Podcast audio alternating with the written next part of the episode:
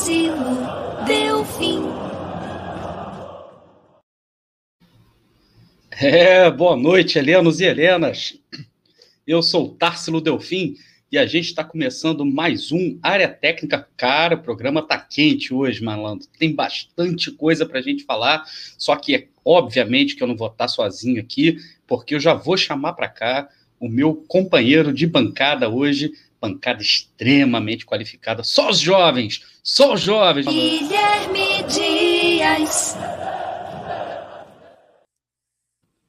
Fala, Gui, boa noite, cara. Tudo bem? Tudo ótimo, uma belíssima noite aí para você, Tarso, para a galera que está assistindo. Vamos falar de muita coisa. É, vamos é, privilegiar as coisas boas, obviamente. Mas tem bastante assunto aí no dia de hoje e rodada positiva até então, né? É, rapaz. Se a gente fizer a nossa parte amanhã, vai dar bom, hein, cara? Vai dar bom. É, o Gui tá falando de rodada positiva. O que tá acontecendo nesse momento é o Vasco empatando com o Brasil de Pelotas em São Januário. Na verdade, o Vasco empatou no, nos acréscimos já. O jogo está no finalzinho, ataque do Vasco ainda, partindo para cima com tudo. Bola nas mãos do goleiro do Brasil de Pelotas, agarrou, tranquilo, deitou. E a Ponte Preta, cara, virou para cima do, do, do Sampaio Correia, um jogo de cheio de viradas, né, cara? Um golaço de falta também no último minuto de jogo. É, e a Ponte Preta vence o Sampaio Correia, segura o Sampaio Correia fora do G4. O Havaí empata com o Brusque também no Sul. Perdendo pênalti. Né? Perdendo pênalti. E o Vasco perdeu pênalti. O Cano perdeu pênalti hoje aqui também, cara. E é, a rodada parece, cara, que se o Botafogo fizer a parte dele amanhã, é, não é nem o dever de casa, né, cara? Se fizer o dever de fora, né? Se fizer o dever de fora amanhã, o Botafogo, pô, cara, pode se consolidar no G4 mesmo encostar nos líderes, inclusive, né? E eh, realmente o negócio pode, pode dar bom. Mas vamos fazer o seguinte: deixa eu dar uma boa noite para todo mundo que está chegando aqui agora: o Danilo Amaral, o Jefferson Souza, é, o Jorge Andrade também está na área aqui. O Jefferson já perguntando se o Rafael chegando, se ele pode ser o box to box. A gente vai falar de Rafael, cara. Segura aí, porque hoje a gente vai fazer um, um raio-x de Rafael aqui, do Rafael da Silva, na verdade, não Navarro, porque a gente está vivendo um conflito de Rafaéis, né, cara, no, no, no Botafogo. E é, a gente tem bastante coisa para falar do Rafael da Silva, também do Rafael Navarro. A gente tem bastante coisa para falar da volta do Gatito. E a gente tem o jogo de amanhã, né, cara, contra o Remo, que a gente vai falar sobre uma possível escalação também do Enderson Moreira. Alô, Guilherme Palha também está aqui na área né? Que a situação do Navarro é bizarra, está dizendo, Mendola Silva aqui está dizendo que não quer renovar, coloca no banco. Calma, jovem, calma, jovem. Inderburgo Rodrigues também, o Iquibolado, meu querido amigo Iquibolado na área. Tem, cara, já tem super chat aqui, cara, do Sérgio Batista, dando boa noite, RB. A live de ontem foi muito boa, parabéns, é claro, meu irmão. Nath Rocha na parada. Matheus também aqui na parada, Matheus Fogstach na parada, cara, é, só dá bom. Aliás, o conteúdo da Rádio Botafogo, os conteúdos da Rádio Botafogo têm sido de altíssimo, altíssimo nível, tá? O Thiago Muniz também tá botando um superchat aqui. Boa noite, dia. É, boa noite, dia, né? Porque ele tá lá na Austrália, irmãos de camisa, vamos em rumo, vamos rumo à Série A, né? Fogo eu te amo, hashtag Fogo eu te amo, um grande, um grande abraço. Alô, Sérgio Batista também, né? Todo mundo que está chegando aqui agora para curtir esse programa, para curtir este área técnica aqui, né? É, com a gente. E para você que está chegando aqui, né, que você já o Vasco terminou agora, tá? Um a um mesmo, terminou empatado. Para você que está chegando aqui agora na Rádio Botafogo, se você ainda não deixou o seu like, não deixou a sua curtida, faz o favor, Gui, aonde que fica o botãozinho do like? Aponta aí para gente é, no monitor para quem estiver assistindo a gente pelo computador, para a pessoa saber para onde que tem que apontar já para deixar a curtida, para deixar o seu like. Aí, ó, tá vendo? Olha o Gui Exatamente lá apontando, aqui, ó. Né? Deixa eu ver se eu tô certinho, vou até ver aqui. Tá certinho, tá certinho. Eu tô apontando pro lugar certinho da É isso aí. Da tela. É isso aí. Agora, se você estiver vendo do celular, não tem problema também. Sabe o que, que você faz? você está vendo o chat aí rolando, né? Aí tem um botãozinho, tem um X, tem um Xzinho. Sabe o que você faz? Clica no Xzinho, fecha o chat por um momento e clica nesse, nesse joinha aí, deixa o joinha é, azul para gente aqui na Rádio Botafogo, né? Dá essa moral para gente. E o mais importante de tudo, galera, tá inscrito aqui na Rádio Botafogo? Maravilha. Então, sabe o que, que você faz depois que você já, tá, já tiver inscrito? Compartilha esse vídeo. Mas, amigo, se você está chegando aqui agora, amigo ou amiga, se você está chegando aqui agora e ainda não deixou seu não de, deixou sua curtida, deixa. E se você ainda não se inscreveu aqui na Rádio, do, na Rádio Botafogo, a coisa mais tranquila do mundo é você clicar nesse botãozinho vermelho. Gui, aonde que fica o botãozinho vermelho? Aponta aí de novo.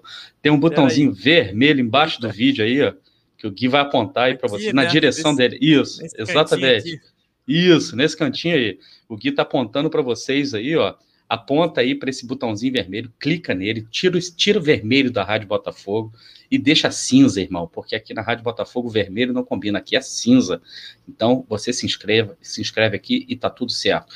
Aquele meu primeiro recado para todo mundo que está assistindo a gente aqui, eu quero saber de onde você está assistindo a Rádio Botafogo, você vai colocar no chat aí para mim de que lugar do Brasil ou do mundo, faça como, como o Thiago Muniz, que ele está vendo a gente lá da Austrália nesse momento, né?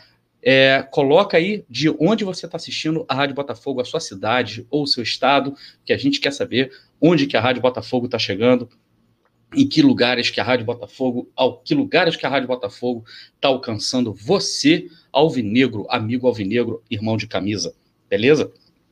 Galera já falando Tijuca, Ubá de Minas Gerais, em Curitiba, Rio, no, aqui do Rio, lá em Bangu, que é o Altevi, o Jorge Andrade, que está lá no Cabo, em Cabo Frio, né? O, o Melequinha do Gabiru está perguntando se o Gui é onipresente, é quase onipresente, porque ninguém segura o moleque mais, está em tudo quanto é lugar, é, cara. Eu tava mais cedo agora lá na, no Almanac Botafoguense, aí é, é grande Almanac. Deve ter vindo de lá. É, grande é André, alô. Alô, André, alô, Almanac, um grande abraço, meu amigo. O Márcio Brasil colocou um super chat aqui para gente também, de um boteco no Meia. Esse tá bem. Márcio, já que você falou em boteco, ó, tintinha aí, a nossa saúde, Gui ainda não tá aí com a cervejinha dele. Não sei se o Gui você não bebe, né, Gui? É, não, não bebo não, mas já poderia, né? Mas não, não sou fã não. Beleza, então, ó, para você, Márcio, um abraço, um salaminho, ó, até porque, ô Tarso, eu sou atleta, é né? Vou jogar amanhã, então tem que cuidar do corpo, né? Você vai jogar o quê, irmão? Vai jogar Vou o quê? Vou jogar no segundo tempo, Guioyama. Guioyama, verdade. Guioyama entra no segundo tempo. Alô, padrinho. Padrinho tá na área aqui, ó. Lê o padrinho aí, Gui, porque eu tô com a boca cheia. Vai lá. O que, caboclo? Assistindo diretamente from the hell. Falei com a entonação dele? Grande padrinho, salve a Calunga, salve todo mundo da Calunga. Um grande abraço para vocês e galera de Volta Redonda assistindo a gente aqui também. Gui, vamos começar a trabalhar, vamos começar a falar. Primeira coisa que eu queria é, conversar contigo é o seguinte: amanhã a gente tem um jogo contra o Remo, tá? Jogo fora. Até agora, alguns resultados foram positivos para o Botafogo, principalmente das equipes que estavam atrás do Botafogo. É, o Curitiba não, o Curitiba fez a parte dele, ganhou com um gol assim muito também. do irregular, né? E o CRB também venceu. Então os dois é, subiram na tabela, estão é, é, é, líder e, e vice-líder. Agora, se a gente vencer amanhã o Remo, né, cara? A gente vai a 38 pontos e a gente fica, na verdade, a nove vitórias do acesso. E qual é a tua expectativa, cara, para o jogo de amanhã contra o Remo, lá é, em Belém do Pará. É, o, o, o, Botafogo vem embalado, a gente espera, obviamente, uma vitória, né? É, a gente precisa buscar esse resultado, até porque a rodada né, tá ajudando a gente. Então, assim, a gente não pode deixar oportunidades assim passar. É um resultado importante para dar confiança também para o trabalho do Enderson. Depois a gente vai ter dois jogos seguidos em casa. Então, é, é, é, crucial, né? Voltando àquela questão que a gente, a gente levantou lá contra o Coritiba, que o Botafogo tem que melhorar o seu desempenho fora de casa. E como é que a gente vai melhorar esse desempenho? Ganhando jogos. E o Remo é uma equipe que dá espaço, né? Que quando joga em casa gosta de ir para cima mesmo do adversário. Né? O Felipe Conceição é um técnico que, que dificilmente se importa muito com questão de camisa, favoritismo. Ele vai para cima e os espaços vão aparecer. Eu não acredito que ele vá fazer um jogo é, segurando lá atrás. Acredito que ele vai tentar vencer o Botafogo. E o Botafogo tem que saber explorar os espaços, né? Eu, talvez a gente sinta a ausência do camisa 9, do camisa 99, na verdade, e do Diego Gonçalves principalmente, eu acho, para o jogo de amanhã.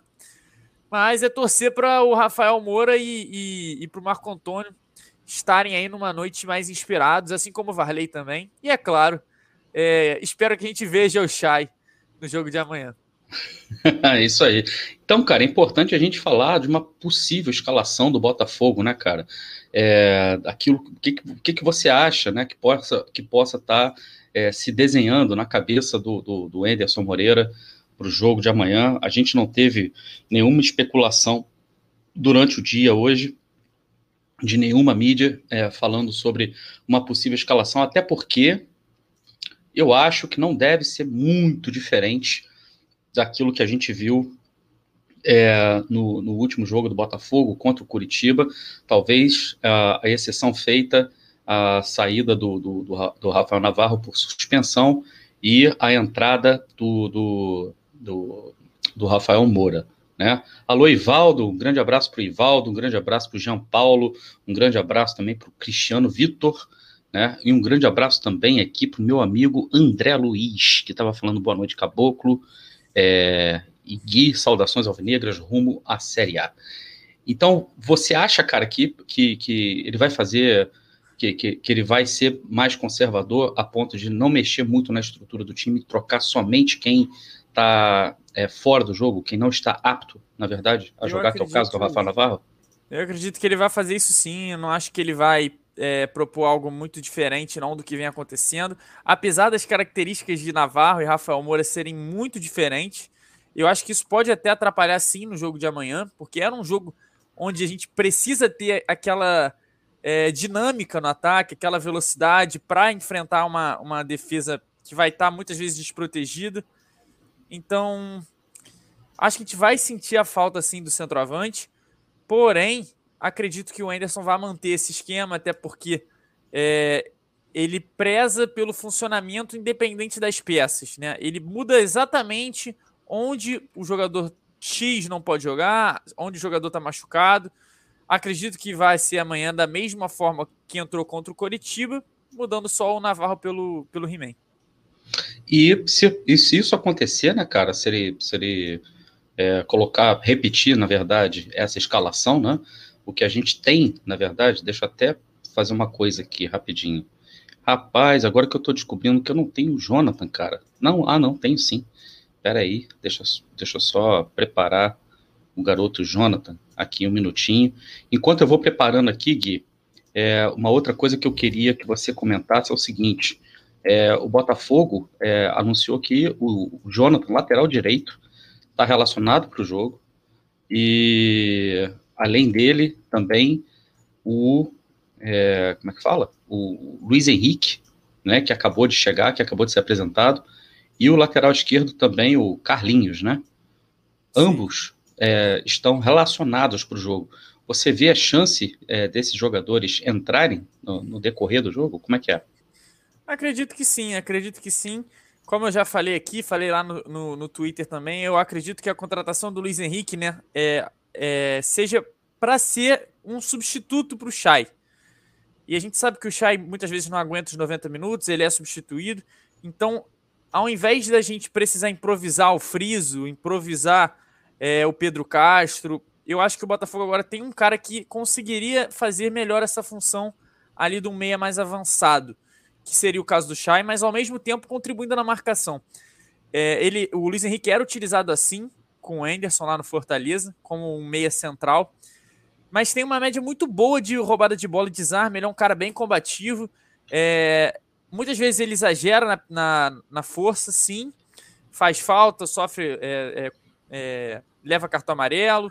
Então, assim, é um cara que vai combater mais, que também tem um passe muito bom. Eu falei lá que ele tem uma técnica bem interessante. E acredito que ele vai ser o substituto imediato. Quanto à lateral esquerda, a gente tem que ver como é que o Jonathan vai, vai sair amanhã. Né? No último jogo ele não aguentou fazer mais de, de um tempo ali praticamente. Ele, na minha opinião, apesar daquela questão que vocês levantaram dele ter caído na, em cima da perna, eu no primeiro tempo já achei que ele estava sentindo meio, meio o ritmo do jogo. Achei que ele já estava ficando meio cansado é, e não está na forma ideal ainda. Então o Carlinhos pode ser um cara que venha substituir ele no segundo tempo, como foi com o Varley entrando lá na esquerda no último jogo. Então, pensando aí né, nesses jogadores e, e, e, também no Jonathan, o Jonathan eu acredito que, que não vai entrar, não, até por conta de é, do Daniel Borges costumar jogar o jogo inteiro. Ter, vai ter o próprio Varley já em campo. O Jonathan tá voltando de lesão, então acho que ele vai ficar só assistindo mesmo. Mas acredito sim que, que possa entrar o Luiz Henrique.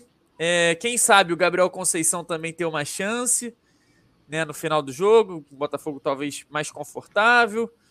Então acredito que ele vai usar sim o banco amanhã, como tem usado, né? Ele tem conseguido rodar o elenco, a gente viu isso com o Ricardinho no último jogo, então ele tá dando os minutos e, e, e chance para todo mundo, né? Então a gente tem que confiar também no trabalho do treinador.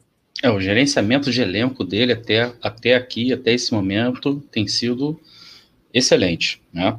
Todos os jogadores é, se sentindo parte né, da equipe, todos os jogadores se sentindo úteis e quando entram, na verdade, é, sabem exatamente o que precisam fazer. Às vezes pecam tecnicamente porque é aquilo que a gente fala, o nível técnico é, do, do, time do Botafogo é um nível técnico de Série B.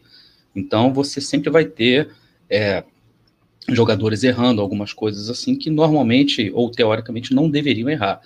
Porém, né, é, o importante é que é, os jogadores que entram, os jogadores que substituem, é, sabem exatamente o que precisam fazer em campo, né? sabem é, claramente o que precisam fazer em campo.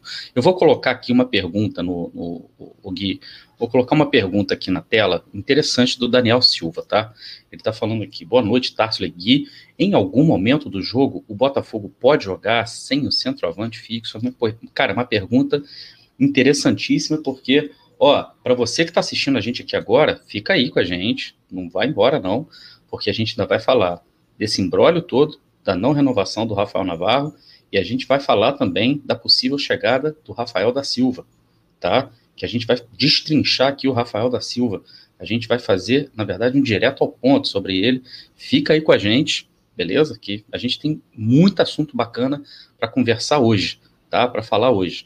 E, Gui, e enquanto você fala isso, cara, enquanto você vai responder, sabe o que, que eu vou fazer? Vou fazer o seguinte, cara, eu vou. O lugar do, do, do da área técnica, né, cara, principalmente para quem se dedica a isso, é onde? É no campinho, né, cara? Pô. Então vamos lá, galera, vamos pro campinho.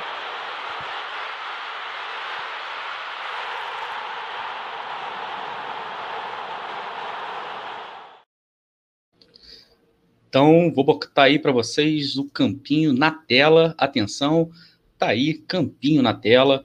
E enquanto, antes da, da, da gente falar, né, da gente falar de novo dessa possível escalação de amanhã, né, cara, que a gente já estava, aliás, aqui invertido, é Canu na esquerda e Carne na direita.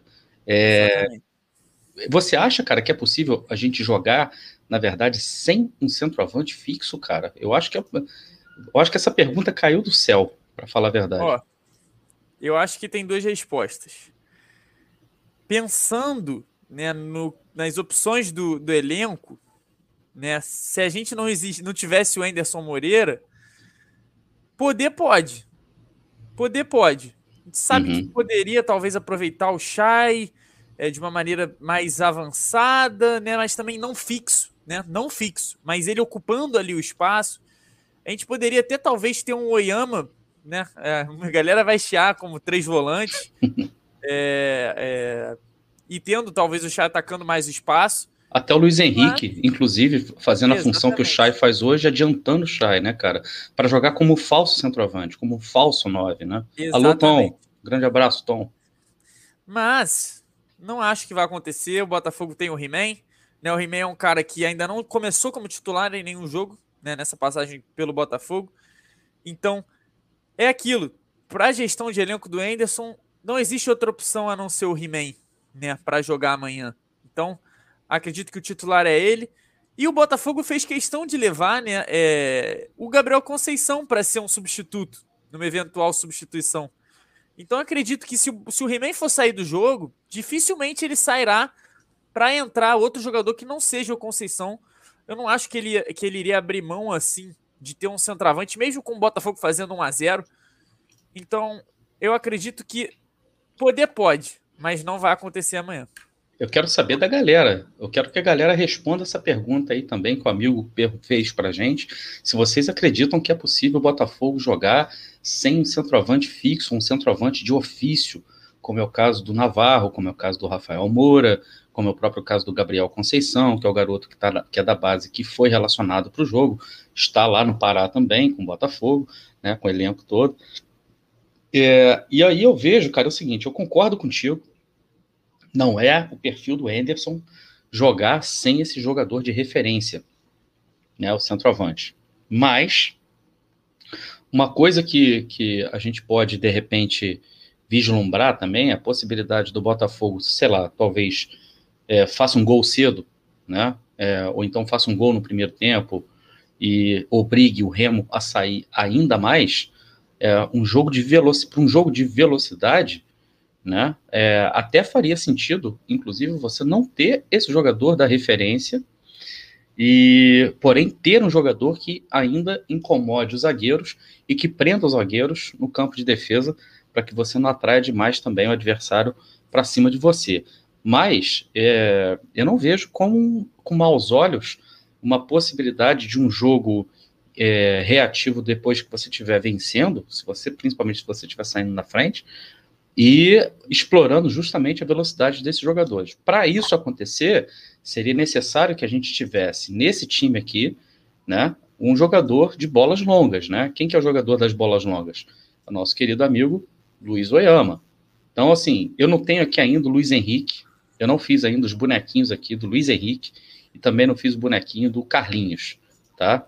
É, prometo para vocês que em breve eles estarão é, escalados aqui é, no campinho. Deixa eu voltar para cá. E, Estarão escalados no campinho em breve Luiz Henrique e Carlinhos. E, e Tássio, acho que outra, outra perda também que a gente acho que vai sentir talvez até mais nesse jogo é o Diogo Gonçalves, né? Porque talvez é um cara que poderia, não jogando de centroavante, mas ocupar o espaço do, do que o Navarro ocupa em situações de ataque e ficar aberto pela esquerda com um jogo normal. Porém, em algumas situações de ataque, ele fazia a diagonal para o meio, que ele gosta muito. E aí você pode botar um Oyama ali, talvez, para ser é, é, um cara que vai ajudar no lado esquerdo e fazer aquela questão do próprio Chai de falso 9. Então, eu acho que a gente vai sentir também muito a falta do Diego Gonçalves, porque eu não vejo o Marco Antônio sendo esse finalizador que nem o Diego Gonçalves é de jogadas. Eu vejo o Marco Antônio como um cara que é, vai ajudar na marcação, pode ajudar com passe, mas na hora da finalização, na hora de fazer, eu não sinto muita confiança nele. E, e, e, nesse quesito eu prefiro bem mais o Diego Gonçalves. Então, talvez era uma oportunidade, era uma saída, e a gente também não vai ter por conta da lesão dele, né? É verdade, é verdade. E, cara, eu vou, eu vou lançar a primeira enquete aqui hoje pelo seguinte, porque a gente está falando do jogo contra o Remo, amanhã tem preleção, Tá? Então, é, a gente está falando aqui de uma possível escalação. Amanhã, no, no, no pré-eleição RB, o pessoal vai dissecar mais esse jogo, vai falar mais sobre o jogo, vai falar sobre todas as possibilidades de escalação que o Botafogo tem. É, e além disso, né, também tem. Você não pode perder o pré-eleição, hein, cara, porque a gente sempre tem os palpites no pré-eleição. Aqui no área técnica eu não gosto muito de fazer os palpites, a não ser que é, que seja antes de um jogo que a gente não tenha o preleção. Eu gosto de deixar sempre né, o, o, o preleção para a parte de palpite para preleção. Mas é, o que eu queria de colocar aqui, eu vou até colocar a primeira enquete da noite. Espera aí.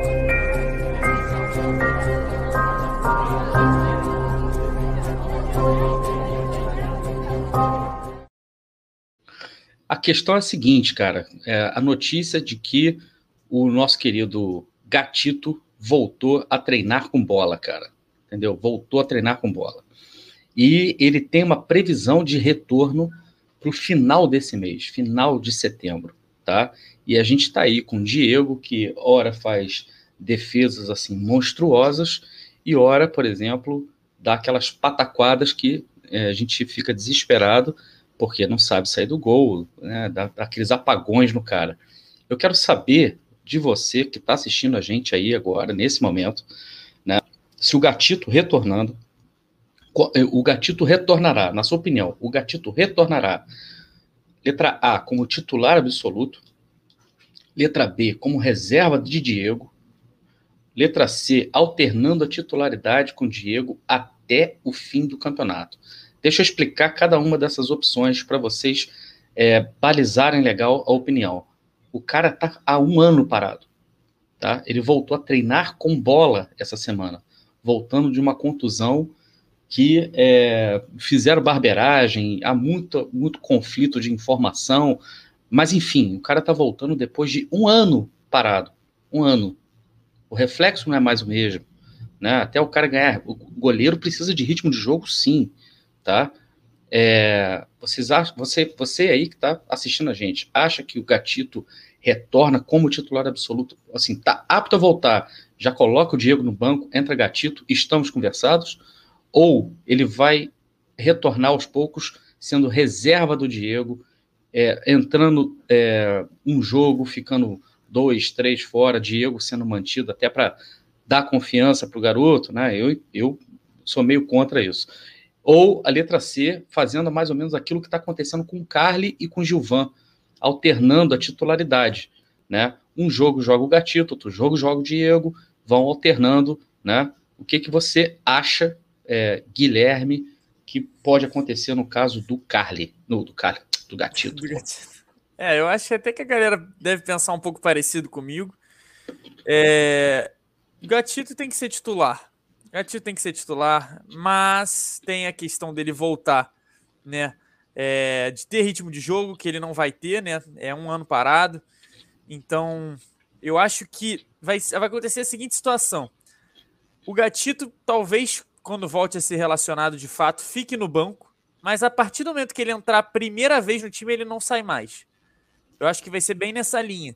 E aí vamos ver se vai ser um, por uma suspensão do Diego, por uma é, lesão, por alguma coisa desse tipo. Não acho que o Diego vai ser tirado por alguma falha do time, não. Acredito que vai atender para essa questão da suspensão.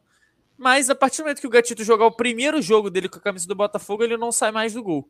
Resta saber quando vai ser. Então eu não acho que ele vai ser, vai ser reserva. E também essa, essa questão dele entrar e não sair também não vai demorar muito tempo para acontecer, na minha opinião. Talvez não seja no primeiro, no segundo jogo, mas ali talvez no terceiro, quarto, Gatito já deve é, assumir a titularidade e é, é, o certo, né? A galera deve até concordar aí no chat. Não sei qual é a sua opinião, Tássilo, mas.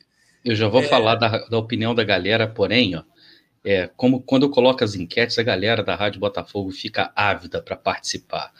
E aí, rapaz, quem tá com a gente aí agora, ó? Matheus Ferreira.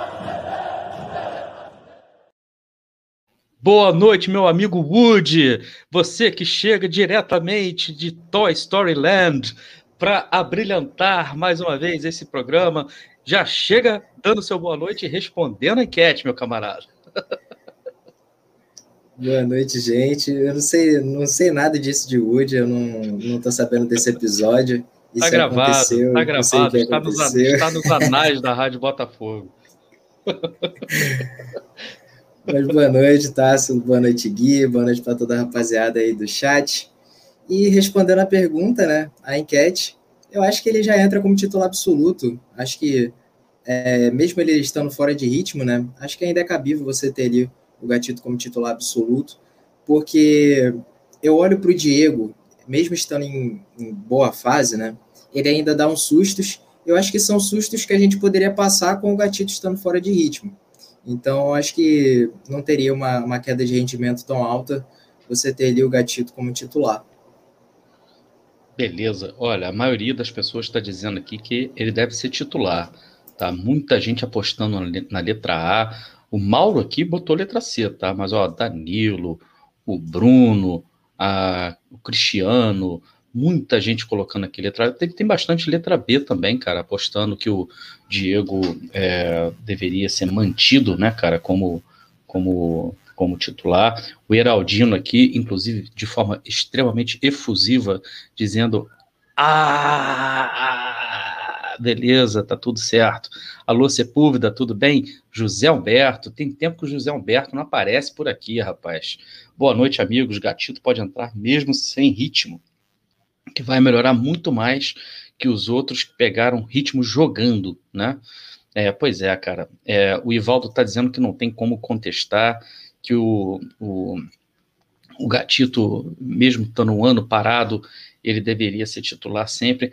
Eu acho, eu sinceramente eu acho que o Gatito é óbvio que o nível técnico dele é muito, muito, a, a, a barra dele é muito lá em cima. Tá? A diferença técnica dele para os outros goleiros que o Botafogo tem é, são é, é, é, realmente é muito grande, né? Eu acho que, inclusive, até uma discrepância.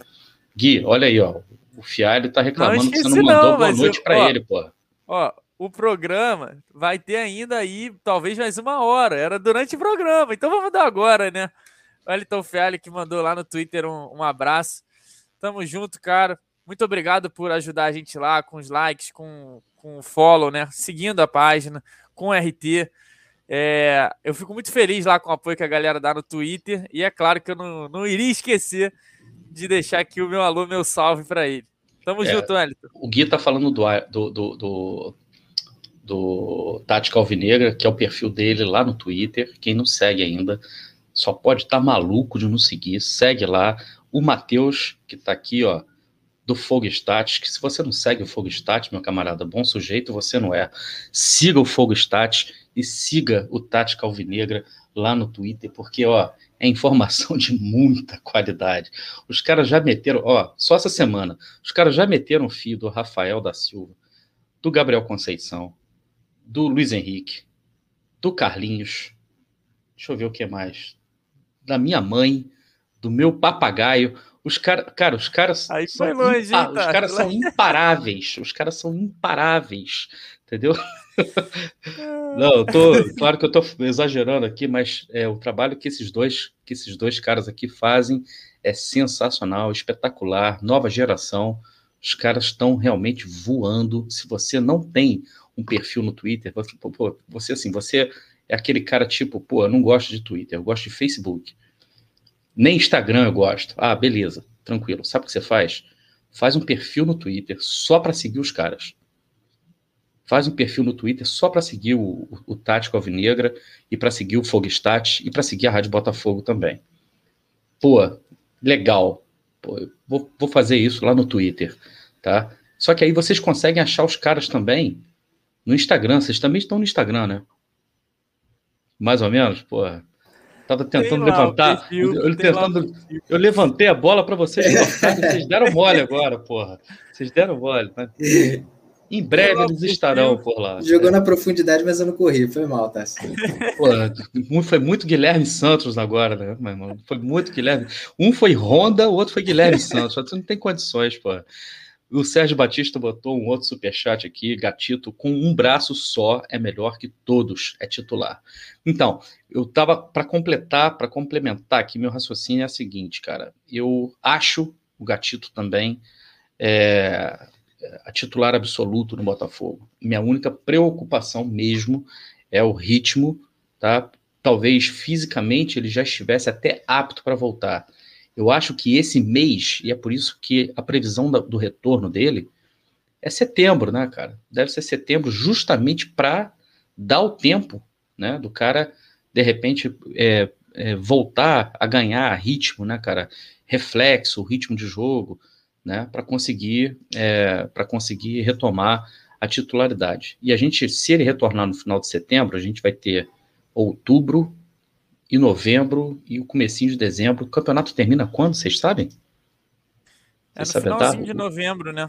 Deixa eu é pegar o dia aqui certo. Peraí, deixa eu ir lá, tô com a tabela aberta aqui. É dia 31 de dezembro, dia 27 de novembro. 27 de novembro. novembro. Então a gente vai ter gatito por dois meses, né? Praticamente é, gatito por dois meses, né? Em dois meses tem jogos aí extremamente importantes que a gente, inclusive, pode é, garantir não tomando gol, que é uma coisa, inclusive, que o Matheus até defende, né, cara? Que para você ganhar o jogo, não tomar gol já é meio caminho andado. E isso é uma coisa extremamente importante que o Anderson, né? Esse é um elemento que o Anderson trouxe. E o Gatito, né, titular desse time com o Carly na defesa, cara, assim, a régua sobe pra caramba, pra caramba mesmo. Concordam? Vocês concordam com isso? Com, com certeza. certeza. A gente viu, né, que a gente até pensava que o Carly não podia contribuir com o time E foi, assim, muito surpreendente você ver que, que o cara ainda pode ajudar bastante a defesa do Botafogo. Então, com o Gatito, obviamente, não seria diferente. E o Jefferson, até né, no, na reta final da carreira dele, ele ficou um longo tempo parado, mas aí na volta dele ele fez, assim, uma das partidas mais Pegou pênalti. Mas, mas a gente está é. falando só de pessoas, só de terráqueos. O Jefferson não conta, cara. O Jefferson é de outro planeta, né, cara? É, o Jefferson é uma coisa impressionante, né, cara? É, eu, eu concordo aí com, com o que vocês levantaram. Vai ser um, talvez um dos melhores. Ref... Quer dizer, não sei se seria o melhor agora, já que tá, tá chegando outro aí, né? Mas sem dúvida seria um, um upgrade aí enorme pro, pro gol do Botafogo. Que é, a verdade é que o Anderson conseguiu montar uma estratégia que não exige muito trabalho do Diego, né? É, lembrando somente daquele jogo contra Confiança, que eu sempre costumo bater na tecla, onde estreia do Anderson, o Diego fez uma grande partida, né? É, o resultado eu acho que deve muito a ele por não ter sofrido gol naquele jogo. Mas de lá para cá ele não, não foi muito cobrado nos jogos, né? E aí tem alguns errinhos, né, que a gente sabe, contra o próprio Vila Nova, na, né, naquele cabeceio ali dentro da pequena área, operário.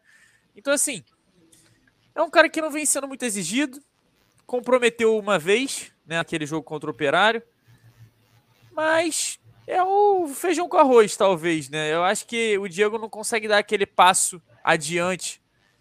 E a gente sabe que o Gatito já deu cinco passos adiante há muito tempo, então é, é um cara para de fato mudar o patamar. Quantos jogos a gente já venceu na Série A por causa do Gatito? Imagina então numa Série B onde a gente ganhou sete dos últimos nove, é, sofrendo é, três, quatro gols né, na partida. Isso que teve aquele jogo do Vila Nova que, para mim, eu já falei aqui, vou falar de novo, é a exceção da exceção. O primeiro gol deles foi com sorte, o segundo foi um, um negócio esquisito também. Foi um jogo esquisito aquele final de jogo. É, contra o Operário teve a falha dele e o Guarani não teve muita culpa. Mas então, assim, é, é, a entrada do Gatito só tem a, a, a, ajudar o Botafogo. E é claro, vai precisar de pegar um ritmozinho, mas isso aí o, o Paraguai tira de, tira de letra. É isso aí. Neste momento estão jogando CSA e Vila Nova, né, cara?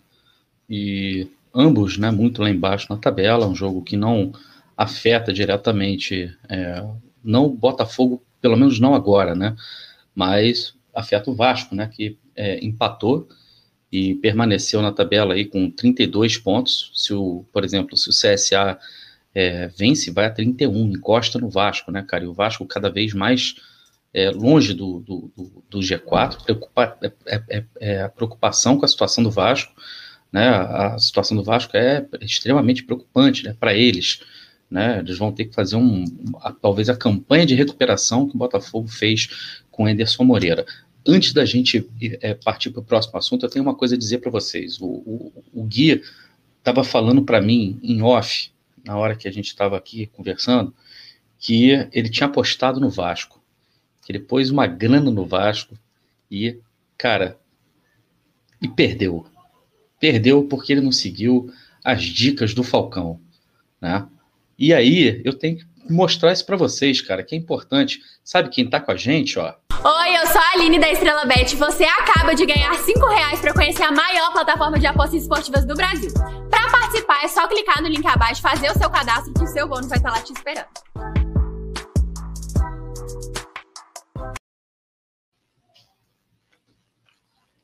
É isso aí, Saline da Estrela Bet. Tem o cadastro no, no, na descrição do vídeo, deixei na descrição do vídeo aí o link para você. Você acessa o link depois, depois do programa.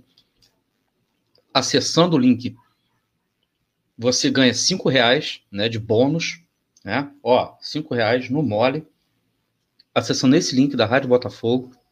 E você já pode apostar é, amanhã né? Inclusive, apostar no Botafogo, Botafogo e Remo, como a gente costuma dizer aqui, Botafogo é a mula. Vai na mula que vai dar, que vai dar bom. Né? Principalmente, ó, jogando fora, eu ac acredito que amanhã uma vitória do Botafogo vai estar tá pagando bem. Porque o Botafogo está jogando fora contra o Remo, aparentemente vai pagar bem, então vai dar bom. Se inscreva lá no, no, no Estrela Bet, né? E siga as dicas furadas, podres do Falcão, E as dicas de primeira do André, que também nunca dão certo. Jamais, aliás, deu certo uma vez, o cara ficou se gabando. Ele daqui a pouco ele vai ouvir esse comentário, ele vai fazer alguma gracinha aqui no chat, né? Fala, tô de olho, tô... ele zanga, ele briga, né? Mas é manso, é manso, mas é manso, enfim. Então, galera, é, dá essa moral, vai lá no Estrela Bet, se inscreva no, no Estrela Bet e ganhe lá seus cinco reais e comece a apostar. É, e faça rápido, cara, porque as chances do Botafogo vencer o Remo, na minha opinião, amanhã são, são, são bem grandes. Galera, é o seguinte, a gente falou do gatito, tá? Só que agora eu vou é, meio que trocar o assunto com vocês, porque a gente vai fazer, neste momento, a gente vai fazer o direto ao ponto. Rafael da Silva está é, tá sendo especulado, fortemente especulado no Botafogo, aparentemente. Tempo de contrato e salários já estão acertados com o jogador. Falta apenas um acerto, na verdade, no valor das luvas, que seriam, na verdade, é, o adiantamento, não adiantamento, mas um pagamento de, de, de, de, de empresários, pagamento do staff dele. E eu queria saber de vocês, tá? É, sobre a possível chegada do Rafael da Silva, tá ok? A possível chegada do Rafael da Silva. Antes da gente começar, na verdade, direto ao ponto, eu vou colocar uma outra enquete para vocês aqui, tá? Porque eu quero primeiro, gosto sempre de brincar com a galera dessa forma, eu gosto de pegar a percepção das pessoas antes da gente começar a debater e depois que a gente começa a debater, que eu quero ver se vocês mudam de opinião ou se vocês se mantêm fiéis à sua opinião inicial. Olha a enquete na área aí.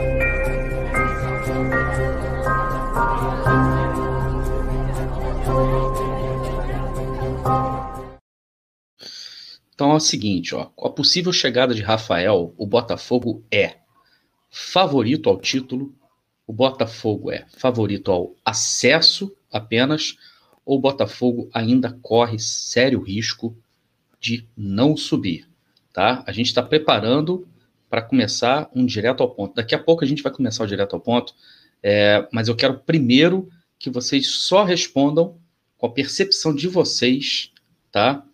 É, essa, essa enquete aí, eu vou começar pelo Matheus. Matheus, vai lá, garoto. Assim, é, vocês podem achar que eu posso estar um pouco. Mas espera um aí, não, não, não, entra, não entra naqueles números lá do do, da, da, do seu fio ainda não? Não, vou tá? não, vou não, vou não. Beleza. Então, é, antes, do, antes de uma possível chegada do Rafael, né, eu já acreditava, diante da vitória contra o Curitiba, que o Botafogo já podia estar lutando pelo título. Né? É, eu acho que o Botafogo está próximo disso. Uma vitória contra o Remo é importante para manter o ritmo, por mais que outras equipes né, tenham, tenham ganho seus jogos também. É, mas eu acho que com a chegada do Rafael, se eu já achava o Botafogo é, candidato ao título, né, é, antes da chegada do Rafael, com a chegada dele, eu acho sim que ele pode ser favorito ao título, porque qualifica bastante o elenco do Botafogo.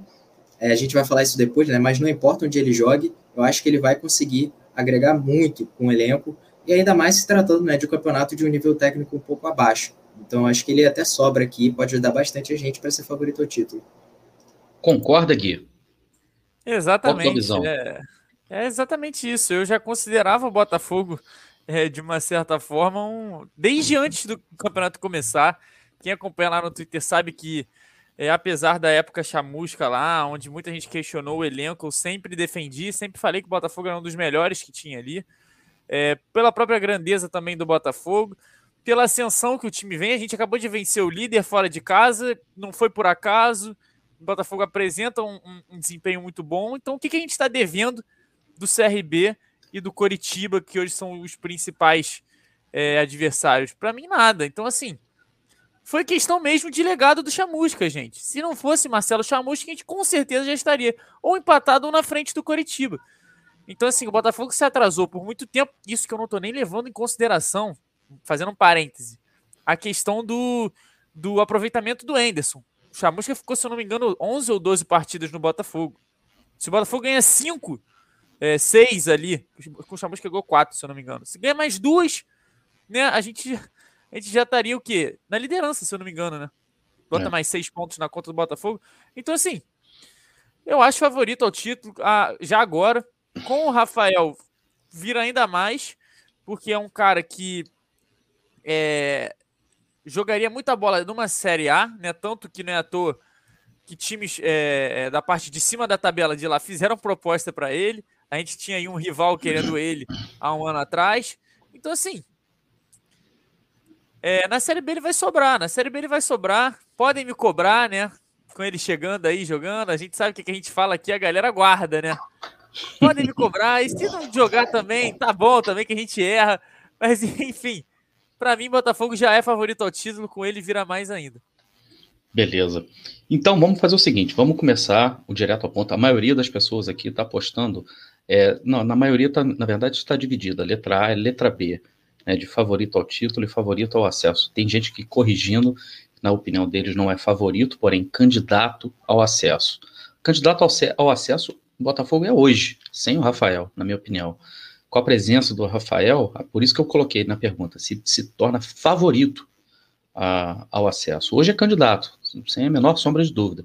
Né? Quem, quem duvida ainda que o Botafogo seja um dos candidatos ou principais candidatos ao acesso, depois do jogo passado contra o Curitiba, né, é, precisa realmente é, acreditar um pouco mais. É claro, amanhã tem jogo contra o Remo. Vai que faz aquela exibição fraca, ruim, como fez contra o Brasil de Pelotas, ou como fez nos últimos minutos do jogo contra o Vila Nova, e não consegue o resultado que a gente precisa, ou no que, que a gente espera que consiga, aí volta tudo de novo, né? Ah, não vai subir, tá tudo tá tudo uma porcaria, é o fim, tal, tal. a gente sabe que o torcedor alvinegro hoje é, não tem muito meio termo, não. A gente está indo, nesses últimos dias, a gente teve uma boa mostra disso. A gente vai da euforia né, ao desespero, a, da euforia à depressão, assim, ó, muito rápido. Né? O Botafogo tem é, a expertise de fazer isso com a torcida. Dona Mima Farael, ela está até colocando aqui que um dos favoritos ao título, ela está chegando aqui agora, dando boa noite para gente, boa noite, Tássilo, Gui, Matheus e a todos os amigos do chat, e ela também já coloca aqui o seu é, super chat, né? Vamos lá, deixa eu ler aqui. Considero um dos favoritos porque imprevistos podem acontecer. E como boa botafoguense, mantenho sempre um pé atrás. Isso é o resumo do espírito alvinegro. Exatamente isso que a nossa querida é, Dona Mima está dizendo. E ó, o padrinho está dizendo que essa enquete está uma porcaria. Padrinho, seguinte, você acha que está uma porcaria? Entra aqui, vem participar do programa, mas não fica aí enchendo o saco. Não. Ou então faz o seguinte: vai limpar carne. Que os moleques estão chorando, que eu sei que estão chorando nessa hora aí. Vai limpar carne. Pô, mas não enche o saco, não. Mas beleza, beijo, padrinho. E aí, Dona Mima está falando aqui, então, isso aqui é o resumo do espírito alvinegro, né, cara? O botafoguense é assim, né? Exatamente como a Dona Mima. E eu tô para dizer que eu tô nessa vibe dela, hein? Tô nessa vibe da Dona Mima aí. E Mas então vamos fazer o seguinte. Ô, ô, ah. É, é, favorito ao quê? Porque você botou favorito ao título, favorito ao acesso, ela falou que a gente era favorito. Acesso, acesso. Para mim é favorito acesso. O Botafogo. É porque sim. lá no, no superchat, não, só rapidinho, é que ela botou ah. só favorito, ela não botou nem nada depois. Ah, tá, tá. Não, mas eu acho que deve ser. Ah, é verdade, verdade. A, a gente não é, sabe. Mas porque ela falou de imprevisto, provavelmente ela falou do acesso mesmo. É, é verdade. Eu não sei, eu não tenho certeza, tá? Dona Mima, se puder é, escrever aqui no chat para a gente se a senhora está se referindo a favorito a título, a favorito acesso, agradeço muito. Dona Raunite também, gravando aqui que é um dos favoritos ao título, tá? Só que eu estou condicionando esse favoritismo, tá, gente? A vinda do Rafael, tá? Do, do Rafael da Silva. Vamos começar então o direto ao ponto, tá? Rafael da Silva, é, ex-jogador do Manchester United, é, jogador que fez a base dele no Fluminense, é, declaradamente alvinegro, né? Fez com que a internet e a torcida do Botafogo essa semana, na verdade, fosse né, a, ao êxtase, a loucura, né, com uma possível vinda dele para cá e falando muito sério, e a gente sabe que a, a, a negociação avançou. A Dona Mima está dizendo aqui que é um dos favoritos ao título, tá? Então a gente sabe que a negociação dele avançou. Então a gente está, na verdade, a, é, muito próximo de, de, de fechar negócio é, desde que haja um entendimento com relação ao pagamento de luvas. Mas que jogador é esse? Que jogador é o Rafael da Silva? Qual é a lembrança que o torcedor alvinegro, na verdade, tem do Rafael da Silva? Tá? Por isso que é muito importante eu ter esses, esses essas duas feras aqui comigo hoje, porque os dois fizeram fios lá no Twitter, no perfil deles, no Tático Alvinegra e no Fogestat, sobre o Rafael da Silva. Então, nesse direto ao ponto, tá? A gente vai fazer o seguinte, a gente vai fazer uma brincadeira. Cada um vai falar de um momento dele, de uma, de uma, de, um, de uma questão sobre o Rafael da Silva, tá? É, que a gente vai tentar explicar que jogador seria esse e qual impacto que esse jogador teria se realmente ele vier para o Botafogo, tá? Eu vou fazer o seguinte, eu vou começar com o Matheus, que o Matheus fez um fio espetacular sobre o Rafael da Silva, sobre os últimos, as, as últimas temporadas dele, né, é, jogando é, tanto pelo Lyon quanto pelo, pelo Istambul, lá da Turquia. Então, Matheus, o que, que você pode dizer sobre os últimos, as últimas temporadas do Rafael da Silva, se você puder, inclusive, falar, mencionar esses números aí, é, seria extremamente extremamente bacana para a gente nortear o torcedor alvinegro hoje. Então, é, o Rafael foi um cara que me agradou por mostrar ser um lateral equilibrado, né? Por mais que ultimamente ele tenha atuado de uma forma um, um pouco mais defensiva, né? Principalmente no Basak Serri, é, é, um cara que não, não para mim, não deixou a desejar na parte ofensiva. Por mais que ele não tenha tido é, muitas participações diretas em gol na última temporada, é, eu tô falando, enquanto eu tô falando, eu tô olhando aqui os números. É, eu vou fazer o seguinte, passada, eu, vou, eu, vou, eu, vou, colocar o seu fio na tela, tá? Beleza. Vai lá. Então, na temporada passada, ele teve apenas uma assistência em 28 jogos. Mas vale lembrar também que ele chegou a atuar até como volante em certos momentos. Então, foi o cara que contribuiu para a parte defensiva. E, principalmente nos últimos anos, né? Ele tem, ele tem aprendido a jogar é, melhor na parte defensiva por mais que certos dados dele tenham decaído defensivamente, né, os aproveitamentos, que foi o que eu percebi, é, foi um cara que aprendeu a jogar mais na parte defensiva.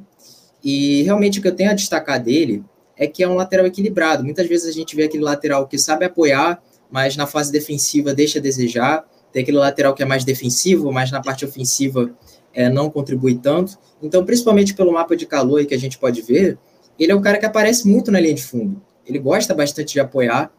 Então, eu acho que ele consegue contribuir muito para qualquer tipo de esquema que o Botafogo tenha. Seja ele atuando numa, de uma forma é, para organizar mais o jogo, porque ele tem qualidade no passe, e ou sendo um cara que chega mais na linha de fundo, né? Porque ele tem quase 30% de aproveitamento nos cruzamentos na temporada passada, como a gente pôde ver, 67 cruzamentos, 30% certos.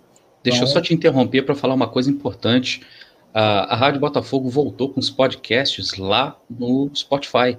Então, se você perdeu o programa aqui no YouTube, se você está indo para o seu trabalho, você pode ouvir, por exemplo, esse programa depois lá no Spotify e você também pode assistir, pode ouvir, na verdade, o direto ao ponto também no Spotify. Por que, que eu estou falando isso? Para poder falar, para poder ler é, justamente esses números que o Matheus colocou aqui no perfil dele lá no, no, no Twitter. Os dados são de 2020 e 2021, tá, Matheus? Eu vou falar os dados e queria que você comentasse sobre eles. 28 jogos, foram 25 como titular. Ele deu uma assistência, foram 13 passes decisivos, de 0,6 por a cada 90 minutos, 67 cruzamentos e 29,9% de cruzamentos certos. Isso para lateral direito é um número excelente, tá? excelente para lateral, um número muito bom. Para vocês terem uma ideia, o Carlinhos, que está chegando no Botafogo agora, tem 22, 23% de aproveitamento. E tem número, e, e, é um número considerado ok, razoável, tá? Ele tem 72 dribles, sendo 52,8% de dribles certos, 179 recuperações, ou seja, 8,2 recuperações por jogo a cada 90 minutos. 86 duelos aéreos ganhos, são 45,3% de duelos ganhos. Fez 53 faltas, 9 amarelos, 2 vermelhos. Então, é, pelos, por, por esses dados de 2000, 2020 2021, é, eu gostaria de ressaltar principalmente né, a questão dos cruzamentos, como você bem falou, um aproveitamento muito bom. E a questão dos dribles, cara. É, você tem aí vários laterais que são mais incisivos, né? E tem um, tem um alto índice de, de dribles, mas muitas vezes eles não conseguem compensar na hora de defender. E o Rafael, ele consegue, né? Ele, por mais que ele tenha decaído em relação ao seu, sua, ao seu aproveitamento defensivo, né? Porque em duelos aéreos, por exemplo, ele vem decaindo, mas nas recuperações ele teve uma boa média. É, eu considero, né, acima de 7,5 recuperações por 90 minutos, uma média boa. Ele teve 8,2. Se a gente olhar a última temporada, ele teve até, ele ele teve até uma média maior de recuperações. Mas, mesmo decaindo, ele ainda conseguiu ter um bom número. Então, ele realmente demonstra ser um lateral muito equilibrado e que serve para diferentes dinâmicas do, do jogo, né? E diferentes táticas também. É. E tem, tem uma, uma, uma coisa interessante aqui que você colocou também, de todos os 67 cruzamentos tentados, 7 se tornaram assistências para finalizações, 10,5%. Ou seja, 7 de 13 passes decisivos foram por cruzamentos, tá? Ou seja, 54%, né? É, esses cruzamentos dele, cara, são perigosos, né, cara? É um cara que tem um, um aproveitamento é, muito bom e o que, que significa esse quase 30% de aproveitamento em cruzamentos, cara? Cruzamentos certos, né? É, então. Só, é só, algo... só para a galera refrescar a memória, lembra do, do, do, melhor cruzador, na verdade, hoje do Botafogo, né? Quem cruza melhor no Botafogo hoje é o Varley, né? E lembra, tentem se lembrar dos laterais do Botafogo tentando cruzar, o próprio Daniel Borges cruzando a bola, colocando a bola na, na, na, na bandeira de córner é, do, do, do, do, lado oposto. É, tentem se lembrar do Guilherme Santos cruzando, colocando também a bola quase lá na arquibancada. O que, que representa esses 30%, cara, de acertos de, de, de cruzamento? É, representa um perigo muito maior nesse tipo de jogada, né? Uma coisa que eu destaquei também, olhando os cruzamentos dele, é que ele tem uma jogada muito interessante, que é ele levar a bola para a linha de fundo o máximo possível, e quando ela estiver perto de sair, ele olha para trás, e, e, isso é muito bom dele, porque sempre quando ele está levando a bola para a linha de fundo, né, ele está sempre com a cabeça levantada. Então isso é muito importante na hora de fazer o cruzamento e facilita muito na, na hora de achar o companheiro. E uma coisa que ele faz muito também é olhar os jogadores que estão chegando de trás. Então, em diversos momentos você vê ele levando a bola para a linha de fundo, atrai o marcador, né, o, um lateral ou um meia, e ele cruza para trás. E esse cruzamento é muito bom porque você tem, né, você olhando para o Botafogo, por exemplo, tem bons finalizadores, tem o Chay, é, você tem também o Diego Gonçalves, né, o Diego Gonçalves voltando, então, são jogadores ali que chegando de trás conseguem ter uma boa finalização e podem ser achados de uma forma boa dentro da área. Exatamente.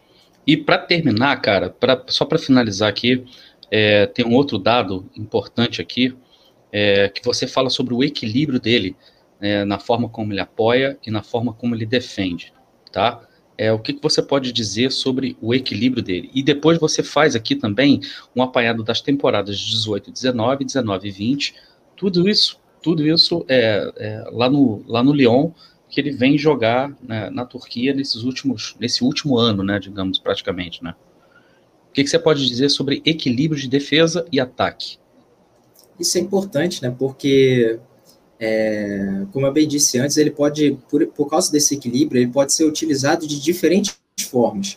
Você pode usar ele como um lateral um pouco mais ofensivo, é, você, pode usar, você pode utilizar ele ainda fazendo essa saída de três, que o Botafogo faz hoje com o Daniel Borges, né, porque ele tem essa qualidade no passe, qualidade na criação, e ele também dá segurança defensiva, porque o que a gente sente falta em, em todos os laterais do Botafogo é justamente o equilíbrio. O Daniel Borges é um cara que tem o poder de criação, né, é, na hora de organizar, né, dar os passes, ele tem uma qualidade, ele tem uma certa qualidade ali. Mas na hora de defender, ele deixa, deixa a desejar. Por mais que ele seja quase um terceiro zagueiro nesse esquema do Botafogo, mesmo assim, ele ainda não é aquele cara que traz aquela segurança defensiva. Então você ter o Rafael ali, que é um lateral equilibrado, em diversos momentos ele pode até surpreender se ele estiver fazendo essa saída de três. Ele pode subir é, numa ação ofensiva e mesmo assim ele tem esse poder de recompor, né?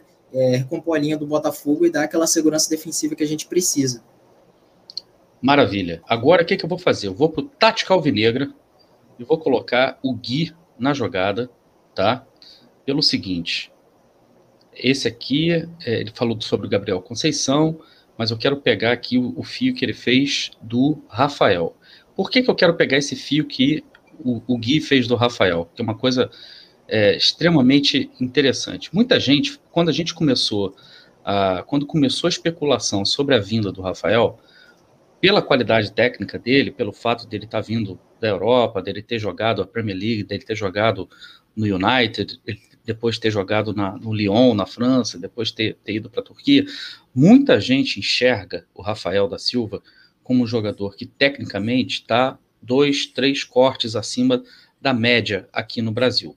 Então, muita gente começou a pedir o Rafael da Silva, se ele vier, é claro, é, começou a, a, a, ventilar a possibilidade dele jogar como volante, dele jogar como meia, dele jogar aberto como um, como um ponta. E o Gui, né, no perfil dele, no, no, no Tático Alvinegra lá no Twitter, o Gui passou o sarrafo. O Gui foi lá e falou assim: o cara é lateral direito, está aqui a prova do porquê que ele tem que ser o lateral direito. Gui, conta pra gente por que, que o Rafael da Silva tem que ser o lateral direito e não inventar é. moda com ele. É, então, é, o, o próprio Matheus no final ele já até deu uma encaminhada legal aqui para análise, porque basicamente eu me, eu me pauto em, em duas coisas principais, né? Só para responder rapidinho aí o comentário do chat, 31 anos, muito novo ainda muito novo para tem muita lenha para um queimar, né, jogador né, que volta para o futebol brasileiro. É, então assim é um cara, né? Começando aí eu destaco né, os números defensivos, né? Que é exatamente o que o Matheus estava falando agora. É um cara que tem, que é um jogador muito equilibrado, que lá atrás se destacava também pelo cruzamento, pela chegada, pela jogada individual, mas ele conseguiu desenvolver um lado defensivo muito interessante, né? Então assim um cara que dá uma consistência maior na defesa. É um cara que busca muito combate, que busca muito é, o, o, jogo mais físico, que é o que a gente vê na Série B, né? Ele é um cara que não, não dá a bola como perdida. Então, assim, é tudo que hoje, né, indo para o próximo, pro próximo tweet, o Daniel Borges não apresenta muito. Apesar do Daniel Borges fazer boas atuações ali como é, esse terceiro zagueiro, construindo jogada, ajudando na troca de passes, é um cara que deixa muito a desejar defensivamente. Né? Antes eu ainda fiz essa comparação aí, então para a gente ter uma noção bem interessante, que eu coloquei o Rafael, o Daniel Borges e o Rafinha, né? que é um cara que ficou muito badalado nos últimos tempos aqui no Brasil, né? teve aquela temporada, e eu peguei jogos, né? são cerca de 50 jogos para cada um aí, os últimos, mais ou menos os últimos 50 jogos, e aqueles jogos lá de 2019 pelo rival estão incluídos. Então, se a gente der, der uma, uma olhada, né, uma comparada entre esses jogadores, a gente vê como o Rafael é o lateral mais combativo, é o lateral que vai atrás de disputa, de duelo, é um lateral que recupera muitas bolas, é um lateral que desarma. Então, assim, os principais atributos do Rafael nos últimos 50 jogos dele são defensivos, de uma certa forma. Então, é, aí pode até subir lá um pouco. Eu não posso eu colocar ressalto... vídeo, eu não posso colocar ah, vídeo. Tá, tá. Então, então ou então pode pausar ali, só para falar do negócio. Tinha a questão ali do, do, do, Daniel Borges. É, pode deixar aí. Porque o Daniel Borges eu trago até no vídeo abaixo como os jogadores passam por ele com facilidade, né? A gente tem muito é, é, jogador adversário, a gente viu contra o Curitiba, eu pego até dois lances contra o Curitiba, tem lance contra o Vila Nova, tem lance contra o Operário, tem lance contra o Guarani, tem lance contra. Basicamente, todos os, todos os jogos, um jogador joga ali a bola na frente do Daniel Borges e passa com muita facilidade. E o Botafogo ainda sofre por ali. Se a gente for parar para pensar, o gol do Operário foi por ali, né? O, o segundo, o primeiro gol do Vila Nova, inclusive, não é pela direita que o cruzamento vem, mas Daniel Borges fica dormindo no ponto. E aí o jogador vai lá e completa. Então, assim, é um cara que na defesa não dá a solidez que o Botafogo. É, é, que o resto da defesa dá ao Botafogo. Então, assim, o Rafael já, pegando essa questão defensiva, já tem uma aptidão melhor. E aí, passando já para a questão é, mais do ataque, muita gente falou: ah, bota ele na meia direita, não sei o quê. Qual é a grande questão? A gente tem visto, né, como tem sido o Marco Antônio, até no último jogo foi o Varley, mas o Marco Antônio que assumiu aquela meia direita, e a gente sempre ressalta como o Marco Antônio é importante no desarme, como o Marco Antônio é importante em acompanhar o adversário, né? Acompanhar o lateral, é, ajudar na marcação do Daniel Borges, como ele tem que ficar fazendo aquele vai e vem de ir e voltar, ir e voltar, né? Como ele precisa ter é, é, esse jogo mais. fazendo um trabalho mais sujo, né? Fazendo aquilo que, que, que não tem muita ligação, às vezes, com criação, com gol, mas é o cara que faz o, o, o, o que o Anderson pede, o que o Anderson propõe de marcação, de aplicação, muito bem. Então, a gente vai. A gente precisa pegar o Rafael, que é um cara, que é um lateral, que tem um domínio assim tático interessante, que tem um controle técnico bom. A gente vai botar ele para ficar acompanhando o lateral adversário, a gente vai ficar botando ele para ficar puxando contra-ataque, fazendo aquele vai e vem. A gente vai botar ele é, sempre marcado por um, dois jogadores. Eu acho que a questão de colocar adiantado ou não vem muito também nisso. Por quê? O Rafael jogando de meia direita hoje, ele teria que marcar, é, é, mas não é marcar de maneira como se ele tivesse na lateral. Ele teria que se entregar muito mais é, fisicamente. Ele teria que, de uma certa forma, até se abster do jogo, de participar dos ataques, alguns, alguns momentos, pela questão física mesmo, é, de não conseguir fazer ali, manter o nível durante toda a partida.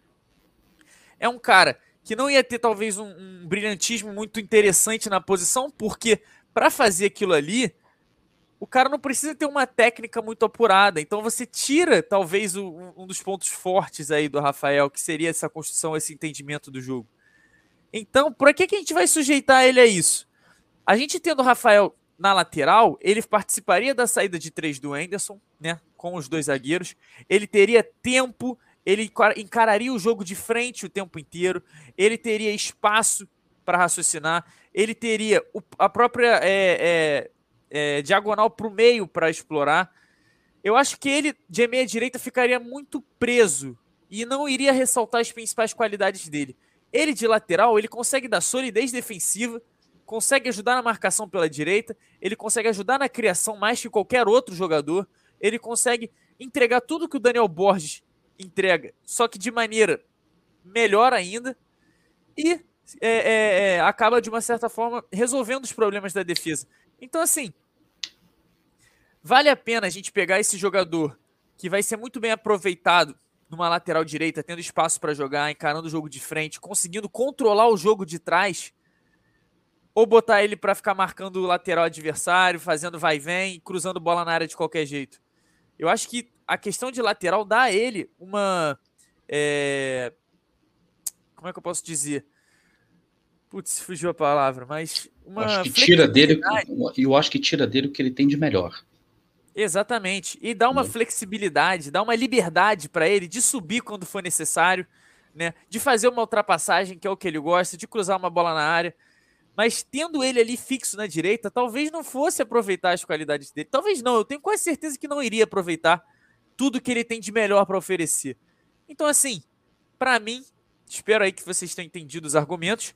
Ele vem para ser lateral direito, para ser absolutamente dono da posição. A gente tem o Ronald voltando, a gente tem o próprio Marco Antônio fazendo esse, esse papel, que pode também dar mais segurança para o Rafael subir e participar do ataque.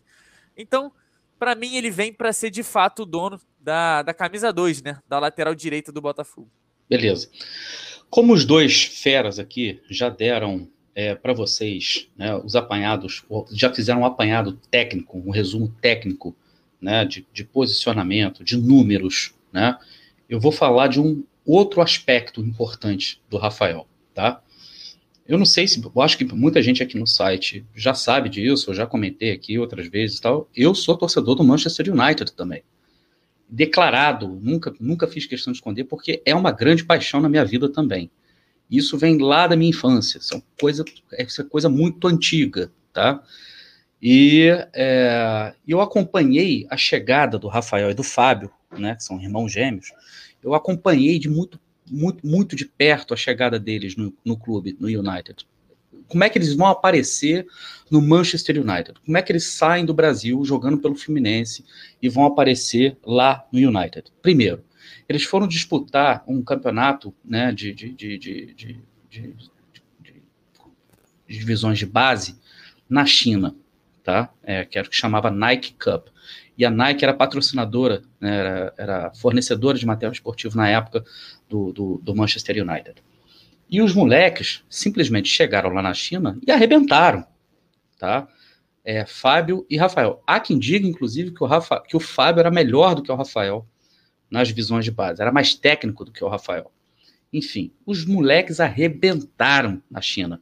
E o scout né, do, do, do United ligou né, para o Ferguson e falou assim: ó, tem dois garotos aqui, tem dois brasileiros aqui jogando pelo Fluminense. Os dois moleques são espetaculares, né? Precisa, vocês precisam é, fazer o, o, que for possível né, para levar esses dois garotos. E o que é interessante, cara, nesse, nesse, nesse aspecto aí, é que se tem uma coisa que o Alex Ferguson sempre levou a cabo como uma política de gestão dele no Manchester United, era de descobrir talentos, jogadores muito jovens, é, de se aproximar muito da família desses jogadores e criar desde cedo um vínculo com a família, né? Então pegava é, o Alex Ferguson entrou em contato com os pais do, do, Rafael e do Fábio e já começou a, a, a, a estabelecer uma relação com eles, né, de proximidade. Eles foram levados para a Inglaterra, foram conhecer é, Carrington, que é o, o, CT do United, né, é, foram conhecer toda a infraestrutura, participaram de um outro torneio, ainda pelo Fluminense, também lá na Inglaterra. O embaixador do United, na época que os garotos chegaram, eles tinham 17 anos na época, o embaixador do United na época era nada mais, nada menos do que Ruud van Nistelrooy, que foi um dos maiores artilheiros da Holanda, né, de todos os tempos, um cracaço que jogou no United com, com o próprio Alex Ferguson. Tem foto do Rafael e do Fábio, por exemplo, abraçados com, com Ruud van Nistelrooy. Então, os garotos é, foram tratados, assim, na verdade, como diamantes brutos.